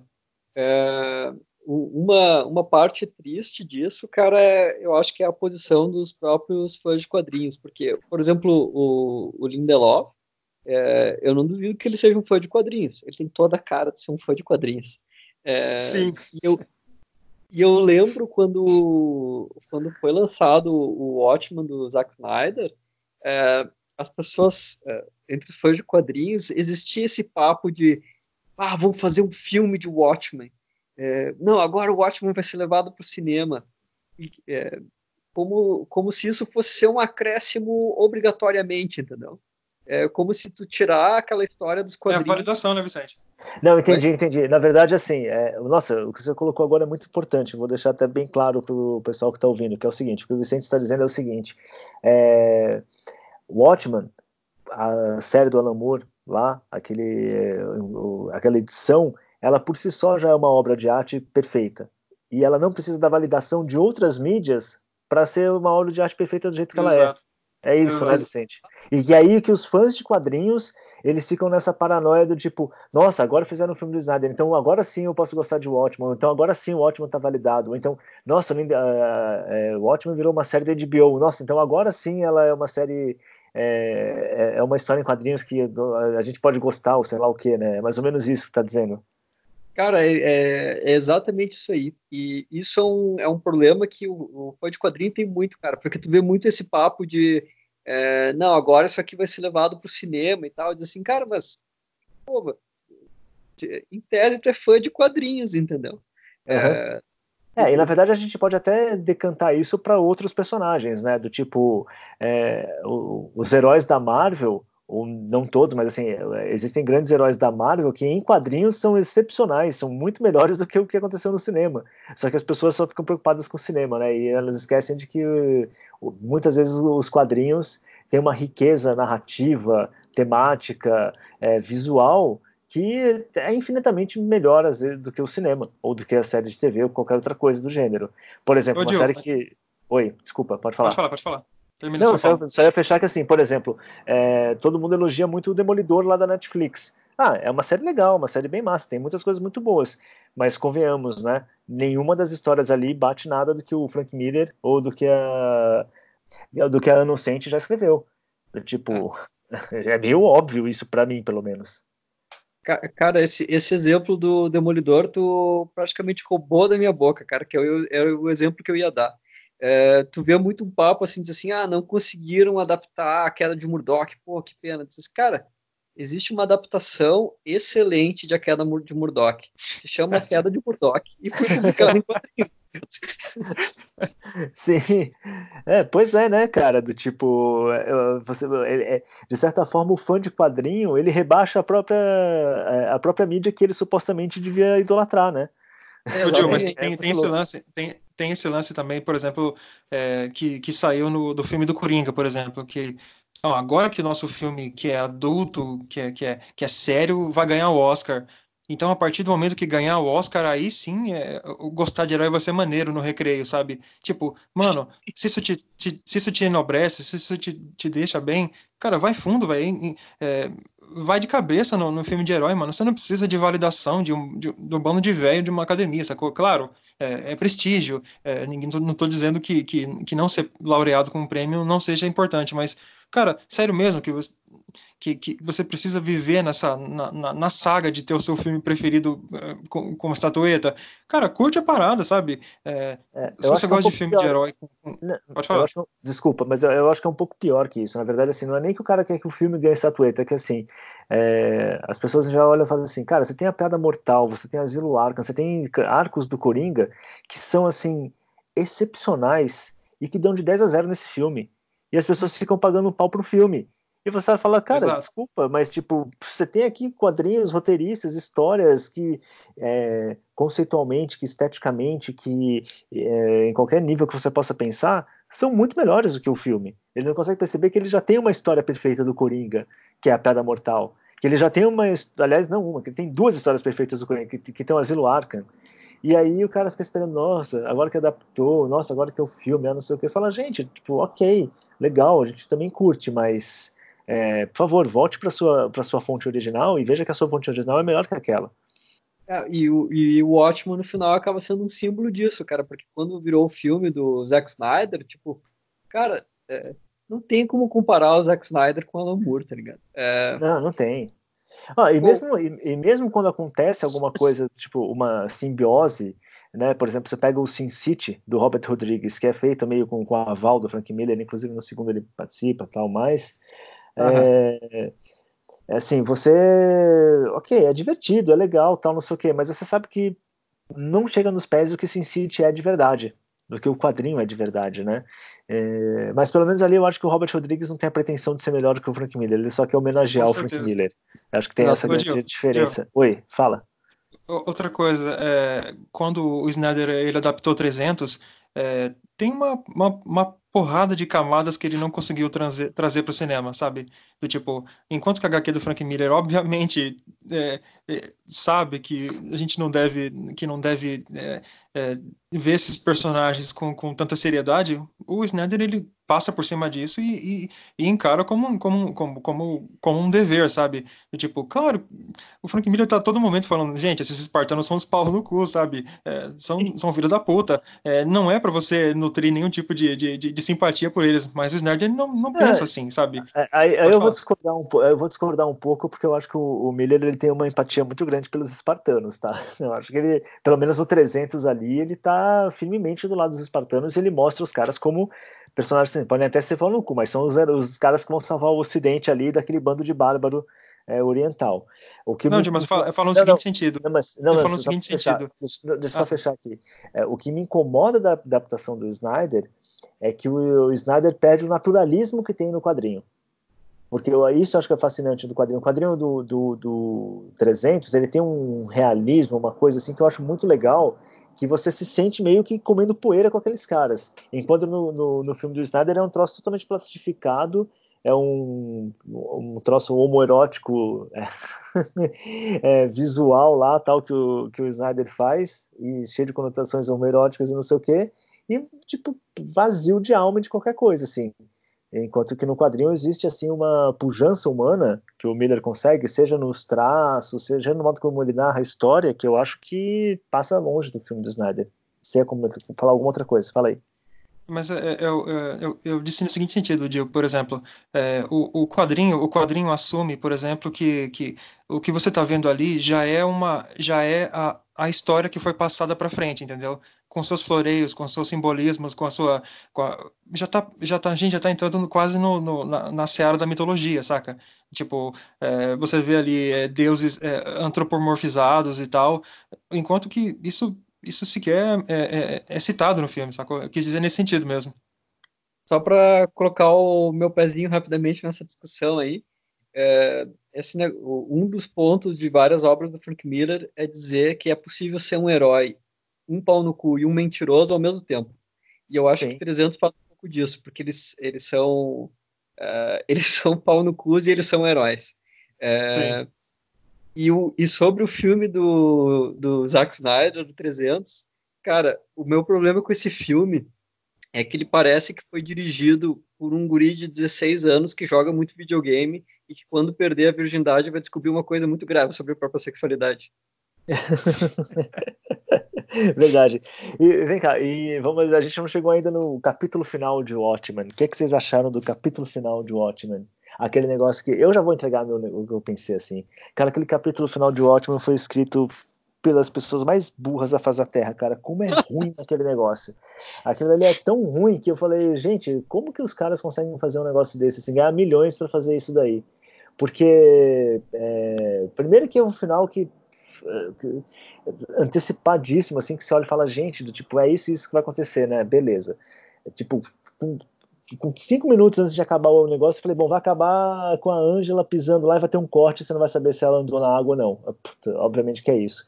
Um comentário rápido é que eu acho muito engraçado que o, o Alan Moore ele consegue fazer é, aqueles diálogos que são profundos e, e, e, complexos e que abordam questões filosóficas e que fazem ref, é, referências à arte e tal. E o grande lance de filosofia da série de TV O Watchmen é o, é o Dr. Manhattan pegando um ovo e dizendo o que, que veio primeiro, o ovo ou a galinha?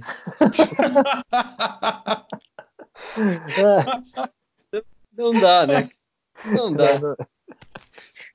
Eu, sabe o que eu lembrei, Vicente? É. Eu lembrei daquele rap do ovo do Faustão e do Sérgio Malandro. Nossa, cara. Não, é, é, triste, né, meu? É triste. E sem contar que assim, né, cara? É, cara, é, é uma coisa que assim, é tudo aquilo que a série, que o quadrinho consegue fechar com uma ambiguidade, com uma coisa que te deixa com um sentimento de é, angústia, né? Que você fala, putz, acabou, mas tem alguma coisa estranha aqui nesse final, tal, não sei o quê. O Lindelof é canhestro, né? Do tipo, primeiro que ele é, corrige é, o, o, quadrinho com a prisão dos Imandias. Que aí você para e pensa, peraí, o Osimandias vai ser preso dessa forma, assim? O que, que, que? Que, que é? Que tá pensando, né? Aí quem prende os Imandias é a Blake, nossa, eu devia ter feito isso há tanto tempo. Filha, não, você tinha dúvidas sobre isso, você passou anos com dúvidas sobre isso, você ainda tem dúvidas sobre isso. E aí tem lá o Looking Glass que assume né, a, a persona do Rorschach, do tipo, é uma forma de justiça ao Rorschach. Vocês viram isso daí também? Eu achei muito bizarro essa prisão dos Imandias também, cara. E aí tem essa sensação, na verdade, de justiça da série, né? O que, que, vocês pensam aí? Ah, e com a morte também do, do, todo mundo série. Isso é uma outra coisa. Nossa, cara, que bizarro, né? É uma coisa que eu também acho muito escroto, assim que tipo na hora que todo mundo da sétima cavalaria morre, né, lá aquele bando de nazista tal, neonazista, do Kine ao grupo, assim, você não sente absolutamente nada, né? Você olha e fala, ah, morreram, tá, legal, você já esqueceu deles, no, no minuto seguinte você já esqueceu deles, você nem lembra deles, assim, que é outra é, sinal de falha profunda do, da compreensão de, do Lindelof daquele universo.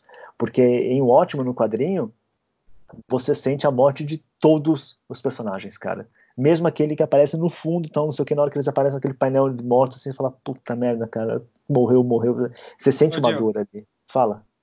E, e, e, cada morte é sofrida e doída, porque a gente se apegou demais a eles durante, durante a história, não, né? É, mas o que eu tô falando do, do quadrinho. Não, falando é do quadrinho mesmo. Não, não, eu sei, mas o quadrinho, mesmo mesmo personagem que você às vezes você nem prestou muita atenção, mas aí você começa a ver ele nos corpos, assim, né, você fala, cara, olha só, Tipo, esse personagem apareceu lá atrás, tal, não sei o que, mesmo você não conhecendo nada dele. Você não precisa ter uma profundidade nele. O, modo como ele é apresentado, o modo como acontece a morte desses personagens no quadrinho te emociona.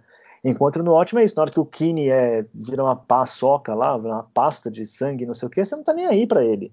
Na hora que a, a Trio mata todo mundo lá, que é, você não tá nem aí para ele, você dá risada. Na, na hora que a Trio morre, você não sente nada né? E o Lindelof ainda faz aquela coisa grosseira de fazer cair o crucifixo, né? Você fala, puta que pariu, Lindelof, o que, que, que você quer dizer com isso, né? Tipo, fala, Vicente. Cara, o, uma coisa que eu acho muito legal em, em Ótimo, que mostra essa coisa de tu sentir a morte de todos os personagens, é que tem um casal de lésbicas que, que tem toda a história delas contada como o fundo da banca na qual o Guri tá lendo o, o gibi o gibi do Cargueiro Negro, sabe? Uhum. É, elas aparecem, elas brigam, elas reatam. É um, é um romance é, todo contado como uma espécie de nota de rodapé. E no isso é final é elas é, e no final elas aparecem entre as mortas. E, e isso é muito isso que tu estava comentando de sentir todas as mortes.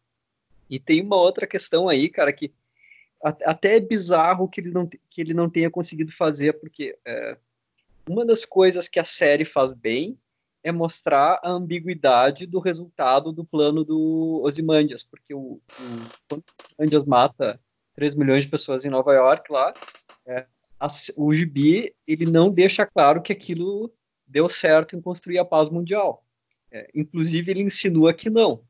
É, o, a série de TV meio que captou isso aí. É, porque tem toda essa questão do, do Ozymandias ser um cara meio amargurado, porque o plano dele não foi a vitória clara que ele esperava. Tanto tem um, um trechinho que diz que as empresas dele fei, meio que faliram porque ele tentou fazer um, um lançamento, é, tentou fazer um, um, relançamento da linha e tudo deu errado porque não captou o momento. Então tem, tem toda essa questão da ambiguidade. No final da série de TV, o que acontece é que todos os racistas morrem. É tipo, yay! Vitória do bem, sabe? É, é tipo. É fogo no parquinho, né? Solucionamos o problema do racismo em Tulsa. Yay!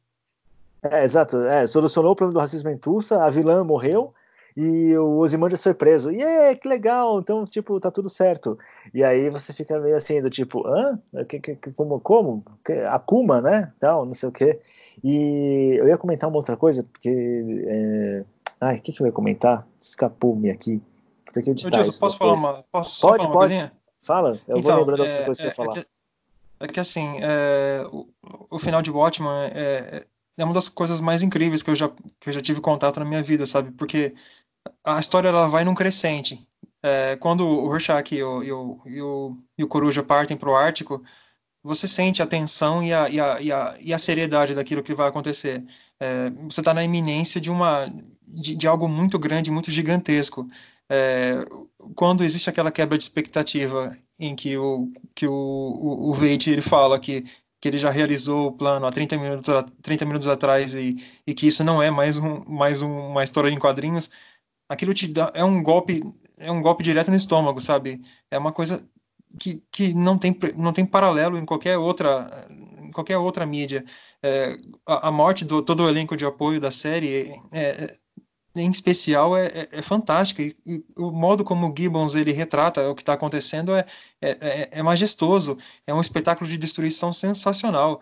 É, você sente cada morte é, aquela splash page em que você consegue ver o modo como eles morreram. E mesmo o jeito que está disposto o, o cadáver deles você eles estão mostrando é, é uma é uma tipo uma dinâmica corporal que você você sabe como eles morreram do jeito que, que, que eram na série, saca? O, o, o, o, psiquiatra tá de um jeito, o casal de lésbicas tá de outro, então é, é, é maravilhoso, é, é um, algo que faltou muito na, na, na série em si, sabe? É, o Vicente há pouco lembrou do, do, do, lance do ovo, sabe? Tipo, sério, sério mesmo, é, que ninguém pensou em algo, algo melhor para isso, sabe? Tá, eu não sou um cara lá dos mais inteligentes, mas acho que eu, eu conseguiria pensar em algo diferente do que foi, sabe? Mas é isso mesmo. É, e aí tem uma questão, essa questão dos diálogos ser uma coisa meio ruim da série, que é aquela, uma fórmula meio HBO, assim, né? HBO, quando quer é, fazer diálogo adulto, coloca um monte de palavrão e cena de sexo. e não é todo mundo que sabe escrever diálogo com palavrão e nem fazer cena de sexo. Então a série também tem isso, né? Tem umas horas lá que você fala, cara, tipo, para que tanto palavrão? Tipo, gente, na série não tem isso, nos quadrinhos não tem isso, tipo, é uma coisa que fica meio assim, totalmente desconectada, assim, pelo menos eu acho. É, o Vicente ia falar o, alguma coisa aí. O gibi não tem tanto palavrão e é muito mais maduro, né?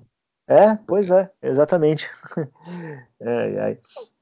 Uma, e... uma questão do final, cara, que, que, eu também achei que, que a série perde muito em comparação com os quadrinhos. É, bom, assim, eu, que nem o, o Douglas, eu tenho o final, a última edição de Watchmen em elevada estima, assim, porque quando a primeira vez que eu li o Watchmen, eu encontrei num sebo as 11 primeiras edições é, num, num, plástico, assim, porque comprar os que era caro. Aí eu falei assim pro dono, assim, pô, cara, tu não tem a 12 aí, deu compro. Ele disse assim, não, compra essas 11. As 12, a, a 12 tu vai encontrar em qualquer lugar e tal. Daí eu, pá, levei fé, comprei. Fui em outro sebo, tem a 12? Não tem. Fui em outro, não tem, não tem, não tem, não tem. Fui em 10 lugares diferentes e nenhum tinha 12. Aí eu fui numa loja de quadrinhos e disse assim, pô, meu, eu tô atrás da edição 12 de Watchmen. E o cara me disse alguma coisa do tipo, a edição 12? Eu te vendo a edição, eu te vendo o Xerox da edição 12 por 100 reais. Aí eu me dei conta que eu tinha sido passado para trás, tá ligado? É. Aí, o Xerox? É, o cara queria me vender o Xerox do bagulho. Não comprei, tá? Ah, bom, pelo menos isso. Aí, quando eu cheguei em casa, eu li as 11 primeiras edições de cabo a rabo e fiquei morto, né, cara? Porque tu fica naquela tensão terrível para saber o que, que vai acontecer. Eu fui conseguir comprar a edição 12 um ano depois. Eu fiquei um ano amargando essa. Nossa senhora, tá Mano. louco. Mas uma, uma das.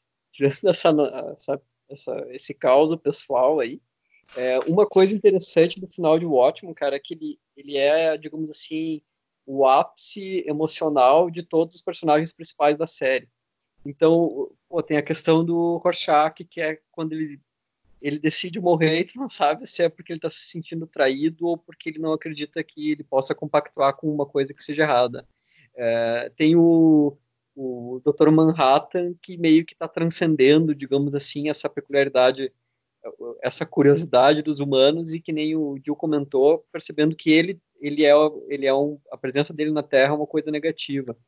É, tem o, o Vade, o Ozymandias, é, executando o plano e, e, tu, e, já no final do gibi tu tem essa questão da que ele percebe que ele não sabe se aquilo vai dar certo.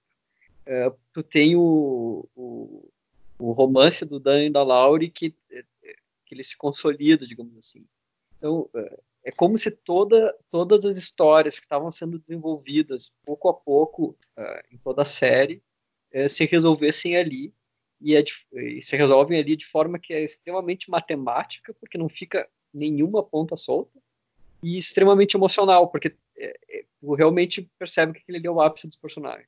É, acho Nossa. que tem uma, que, tem uma questão aí de uma conversão de caráter também que é muito bonita do, do modo como o, o, Alan Moore vai construindo, né? Essa conversão interior dos personagens. E, e isso é uma coisa que Lindelof não captou e muito menos o, o Snyder, assim, de que eles vão. É, aquela experiência vai mexendo com eles interiormente, e aí tem essa conversão final. Tanto que é muito interessante você observar que o, os dois personagens que sofrem a conversão mais forte é, aquela mais. São aqueles que são os, os piores, né? Que é o comediante e o Rorschach. Porque o comediante é um cara que é cínico, é um, com perdão da palavra, é um filho da puta durante toda a série e tudo. Só que quando ele percebe o horror que é o plano dos Imandias, ele desmorona. E ele reconhece assim que do tipo, cara, é um horror, isso aqui é o horror de verdade. E o Rorschach é outro personagem também que, quando ele chega no final da série, ele tem aquele momento que é, que ele, ele também reconhece que ele não pode compactuar com aquilo. E é um Isso. ato moralmente heróico, assim, né? Por mais que tenha as dúvidas e tal, não sei o quê, o próprio Alan Moore já falou que o Rorschach é o toma uma atitude heróica ali, de não compactuar Isso. com aquela é, com aquele horror, assim. Então, é, é, oi, desculpa, fala. É, mas só um detalhe, como a gente já mencionou aqui, na, é, nem tudo é tão fácil quanto, nem tudo é tão simples quanto parece, é que mesmo mesmo no ato heróico, o, na primeira página, na primeira página de Watchmen, é, a gente vê um, o monólogo do Rorschach falando que ele, pelo pai, por causa do pai dele, ele admirava muito a atitude do Truman de bombardear Hiroshima e Nagasaki, né? Então, é o Alan Moore dizendo pra gente, né, que no final o, o, o, Rorschach, o Walter Kovacs, ele ele meio que compactua com, com, esse, com essa postura do Truman, mas ele enxerga a atitude do Veidt como algo, algo maligno, né? Então não, ele brinca com essa, com essa dualidade, não, né? Mas acho que não é uma questão de brincar com a dualidade, é a evolução do personagem. Eu acho que ele reconhece ali no, no Manhattan aquilo que ele mesmo podia ter defendido lá atrás. Entendeu? Por isso que eu falo que tem uma conversão do personagem, assim. Por isso que esse personagem tem uma conversão interior e ele percebe o horror que é aquilo. Então, provavelmente, até ele colapsa também por causa disso, emocionalmente. Ele olha e fala, cara, peraí, tá errado isso, né? É, como eu falei, como comediante também, que ao longo da série ele vai tendo atitudes escrotas, escrotas, escrotas, até ele perceber que, tipo, cara, tipo, olha isso. E aí ele, tudo que ele quer é a mãe dele. Né? Acho isso fascinante. E tem uma questão aí também que é o seguinte, a gente é, é, o Moore trabalha a ambiguidade, por exemplo, o Rorschach, ele pode tá, ter, ter até a intuição certa de que alguma coisa está muito errada. Só que ele é totalmente burro, porque ele acha que é o Moloch que está matando os heróis. e você fala, puta, Rorschach, você é burro, hein, meu? E quando ele descobre a verdade, que ele também olha e fala, puta, meu, eu não tinha nem sequer pensado nisso. Ô, Gil, mas só, só uma, um parênteses aqui.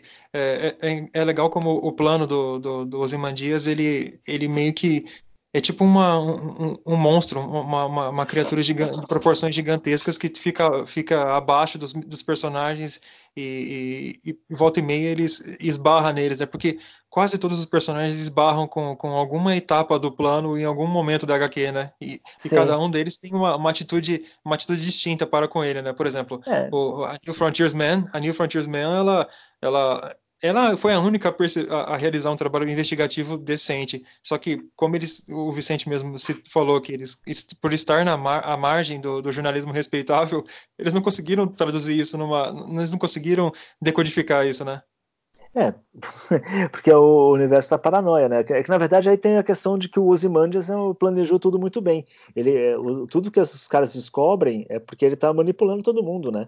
Ele manipula, meu, ele manipula do Manhattan ao Rorschach, o comediante. Tipo, ele desde o começo ele tá manipulando os caras.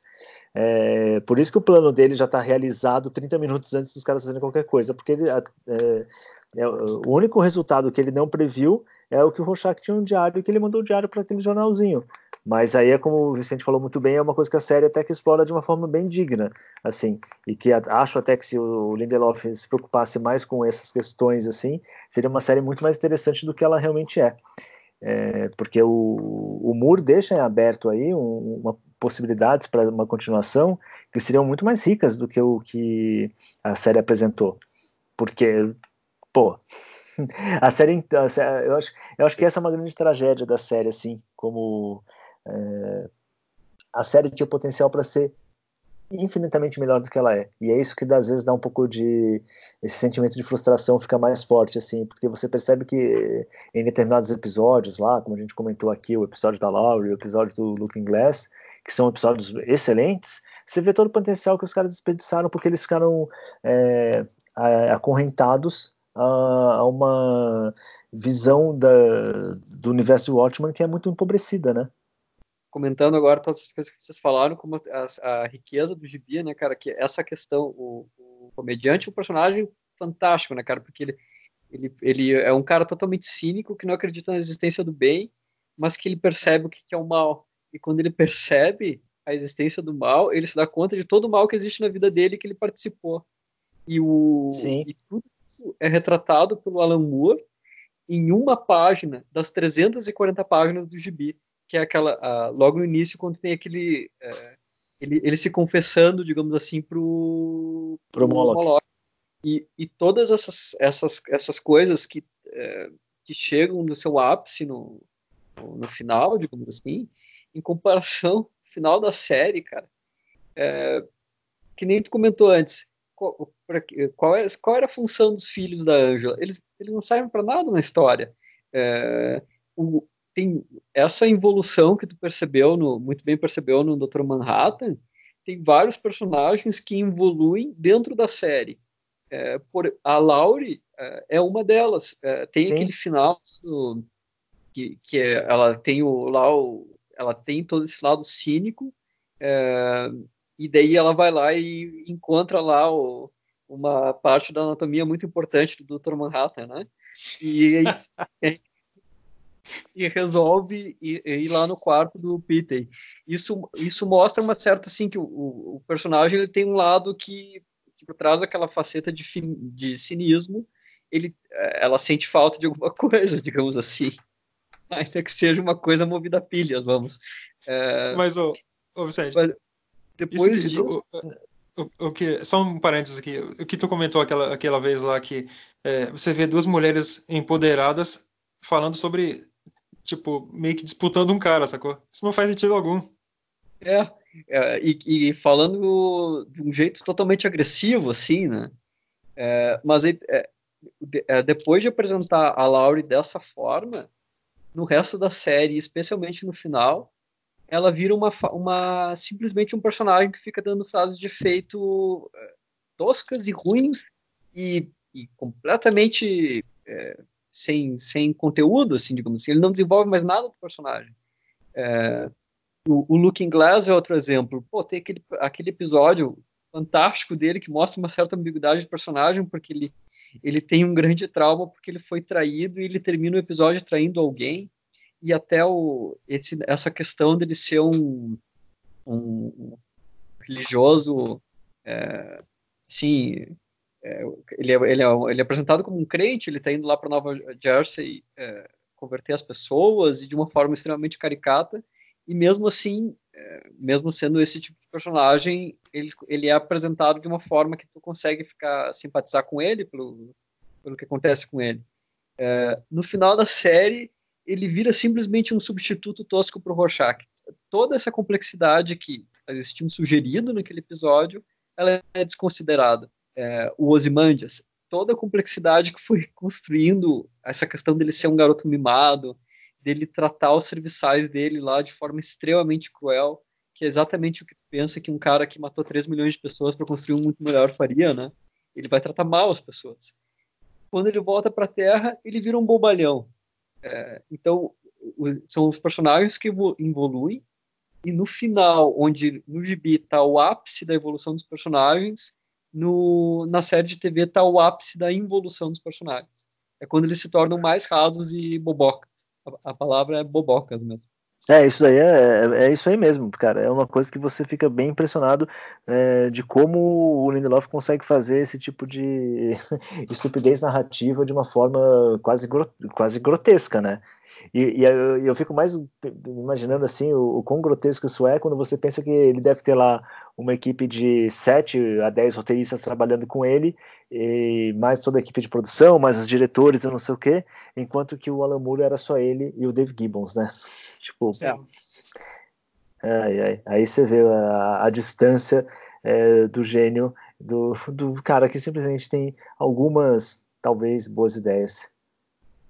Mas o, o, o, tem um ponto que eu acho bacana, por exemplo, voltando um pouquinho, voltando um pouco atrás do, a respeito do plano do, do Ozymandias, é, é interessante, por exemplo, que ele, esse complexo messiânico que o, que o Ozymandias tem de exportar a ideia de uma nova humanidade para o mundo. É, ele não só está vendendo a doença, ele está vendendo a cura, né? Você vê que, que, que no, nas páginas subsequentes à, à, à aniquilação, é, você vê que o mundo já está começando a dar os primeiros passos para esse, para esse, para o mundo, é, é, é para ele construir o mundo à sua imagem e semelhança, né?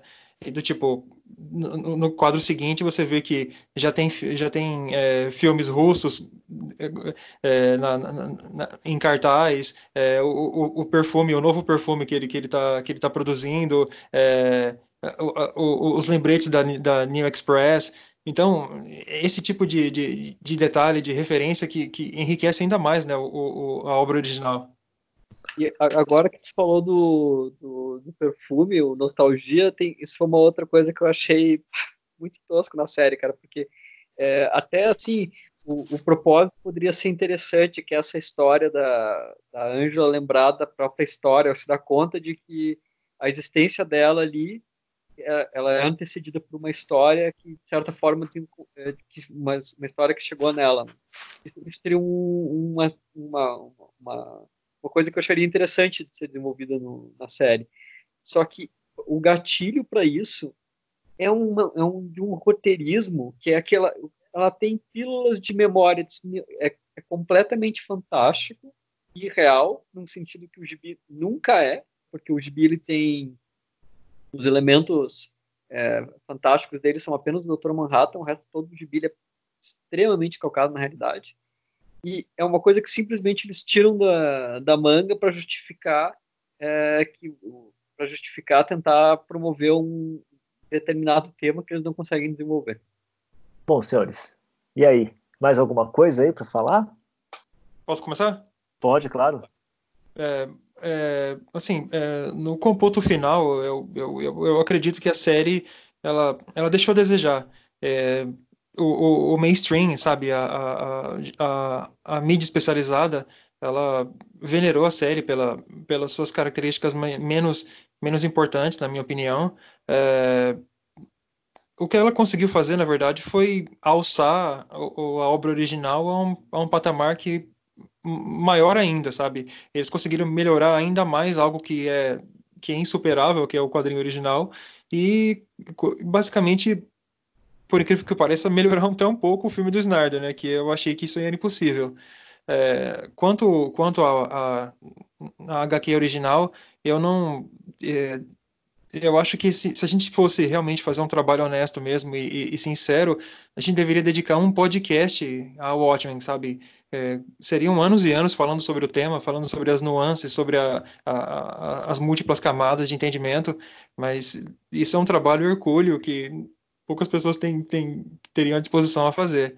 Mas é, quanto a isso, eu espero que, que caso que a HBO demonstrou interesse em fazer uma segunda temporada, e eu espero que eles possam corrigir essa, as eventuais as falhas que ocorreram, na minha opinião, e, e consigam dar um, um, um, dar um rumo mais dar um rumo decente à, à série. Uh, bom, é, é, a gente fez aí um episódio que vai estar tá quase batendo em duas horas. É difícil é, fazer umas considerações finais é, resumidas e abrangentes, mas é, daria para resumir dizendo assim: Watchman leia o gibi. Se você quer muito, muito, muito ver a série, olha Wikipedia, assista o episódio do Looking Glass, feche a porta e nunca mais volte para isso. É, é, o, nesse, no podcast oficial da série, o Lindelof comenta que ele foi convidado, ele fez essa série porque ele estava sendo convidado pela HBO pela terceira vez para fazer isso. É, então, quando você fechar a porta, aproveite, se ajoelhe e reze por durante um tempo pelo futuro da humanidade, porque nós estamos todos condenados. Poxa. É, é. Ah, cara, eu acho que assim, é, eu acho que uma das coisas que a gente pontuou aqui, que eu quero resgatar e, e firmar mesmo, é assim, a gente fica dando muita atenção para filme, fica dando muita atenção é, para séries de TV e tal, sendo que na verdade, porra, meu, os quadrinhos é, que estão aí servindo de fonte para é, para diretores, para roteiristas, para esses criadores é, de outras mídias, os quadrinhos são muito melhores. Esse é o ponto, assim. Tem, tem, tem, certos quadrinhos são realmente muito melhores. E que, no caso de Watchmen, é, como o Douglas colocou muito bem, a série só reforça a imensa qualidade, a, a imensa obra de arte que é o Watchmen, né? Os quadrinhos. É, então você tem aí putz, meu, o Watchmen, você tem o Cavaleiro das Trevas, você tem a Queda de Murdoch, você tem N quadrinhos feitos e produzidos e que não devem nada, absolutamente nada, a essas mega super produções aí que a gente fica vendo, só que aí a gente termina é, dando mais atenção para isso e meio que desprezando o quadrinho, né? E é quase como até fazendo o que o Lindelof faz, né? Eu vi muito, eu vi uns comentários por aí do tipo, é, o quadrinho realmente tem suas falhas, ah, o quadrinho isso, aquilo, você fala, bicho, não tem, para, sabe, você tá, deixa de ser burro, é, o quadrinho, assim, em específico, a gente falando aqui do Watchman, o quadrinho, ele se coloca em pé, é, e pau a pau com qualquer outra mídia, qualquer outra obra que você possa pensar aí, seja de literatura, de cinema, série, é, quadrinho é um quadrinho muito marcante, muito rico culturalmente falando assim. O impacto dele é gigantesco e não só por conta do seu tema, mas pelo modo como ele é construído, pelo modo como ele é apresentado, pelo modo como ele revoluciona é, a própria é, mídia do quadrinho, assim. É isso. Perfeito. É, Vicente, por favor, seu jabá. Opa, maravilha. É, acessem lá é, o, meu, o meu site, New Frontier Nerd. É, eu, eu, prometo para vocês que eu já estou trabalhando na próxima resenha, o que significa que ela deve sair nos próximos seis meses a um ano. É, enquanto, enquanto, isso, vocês podem ver lá a, a, ainda a resenha que eu escrevi para o Demolidor do Frank Miller, que é, um, é uma resenha que eu fiquei bastante orgulhoso, acho que está bastante completa, é, e o pessoal está gostando bastante também. É, Vou passar agora a bola do Jabá para o nosso grande amigo Dionísio, hein? Ah, eu vou falar aí do que? Sei lá, eu tenho um canal lá no YouTube que algumas pessoas assistem ainda, então assistam. Porque no final das contas é isso. É, acho que a ideia do canal, como a ideia do New Frontiers Nerd, a ideia desse podcast aqui, que é o, é o episódio piloto, é não só falar sobre cultura pop ou cultura em geral, sobre essas coisas que a gente gosta muito, mas é tentar tratar elas com respeito que eu acho que elas merecem, sabe? Do tipo, acho que hoje em dia existe, infelizmente, uma tendência muito forte do pessoal que comenta é, cultura, arte, quadrinhos, o que quer que seja, de ser tudo muito superficial, muito pobre, é, com uma visão muito é, apequenada dessas grandes obras. E tudo que a gente tenta fazer, acredito que eu, o Douglas e o Vicente pensem exatamente isso, é do tipo, cara, vamos respeitar esses trabalhos, né? Vamos dar a atenção que eles merecem, vamos nos dedicar a eles como é, obras verdadeiramente importantes, como autores verdadeiramente importantes e tudo. Então, é, fica aí, tem um modesto canal lá, algumas pessoas ainda assistem, mas a gente vai fazendo o nosso, assim, plantando nossas sementes. Então é isso aí, galera. É, esse foi o nosso episódio sobre o Watchmen, sobre a série, sobre o filme do Snyder, sobre, sobre a obra. E, bom, tenham boas festas, né? Um Feliz Natal. É, se a gente não conseguir gravar antes, um Feliz Ano Novo também. E um abraço.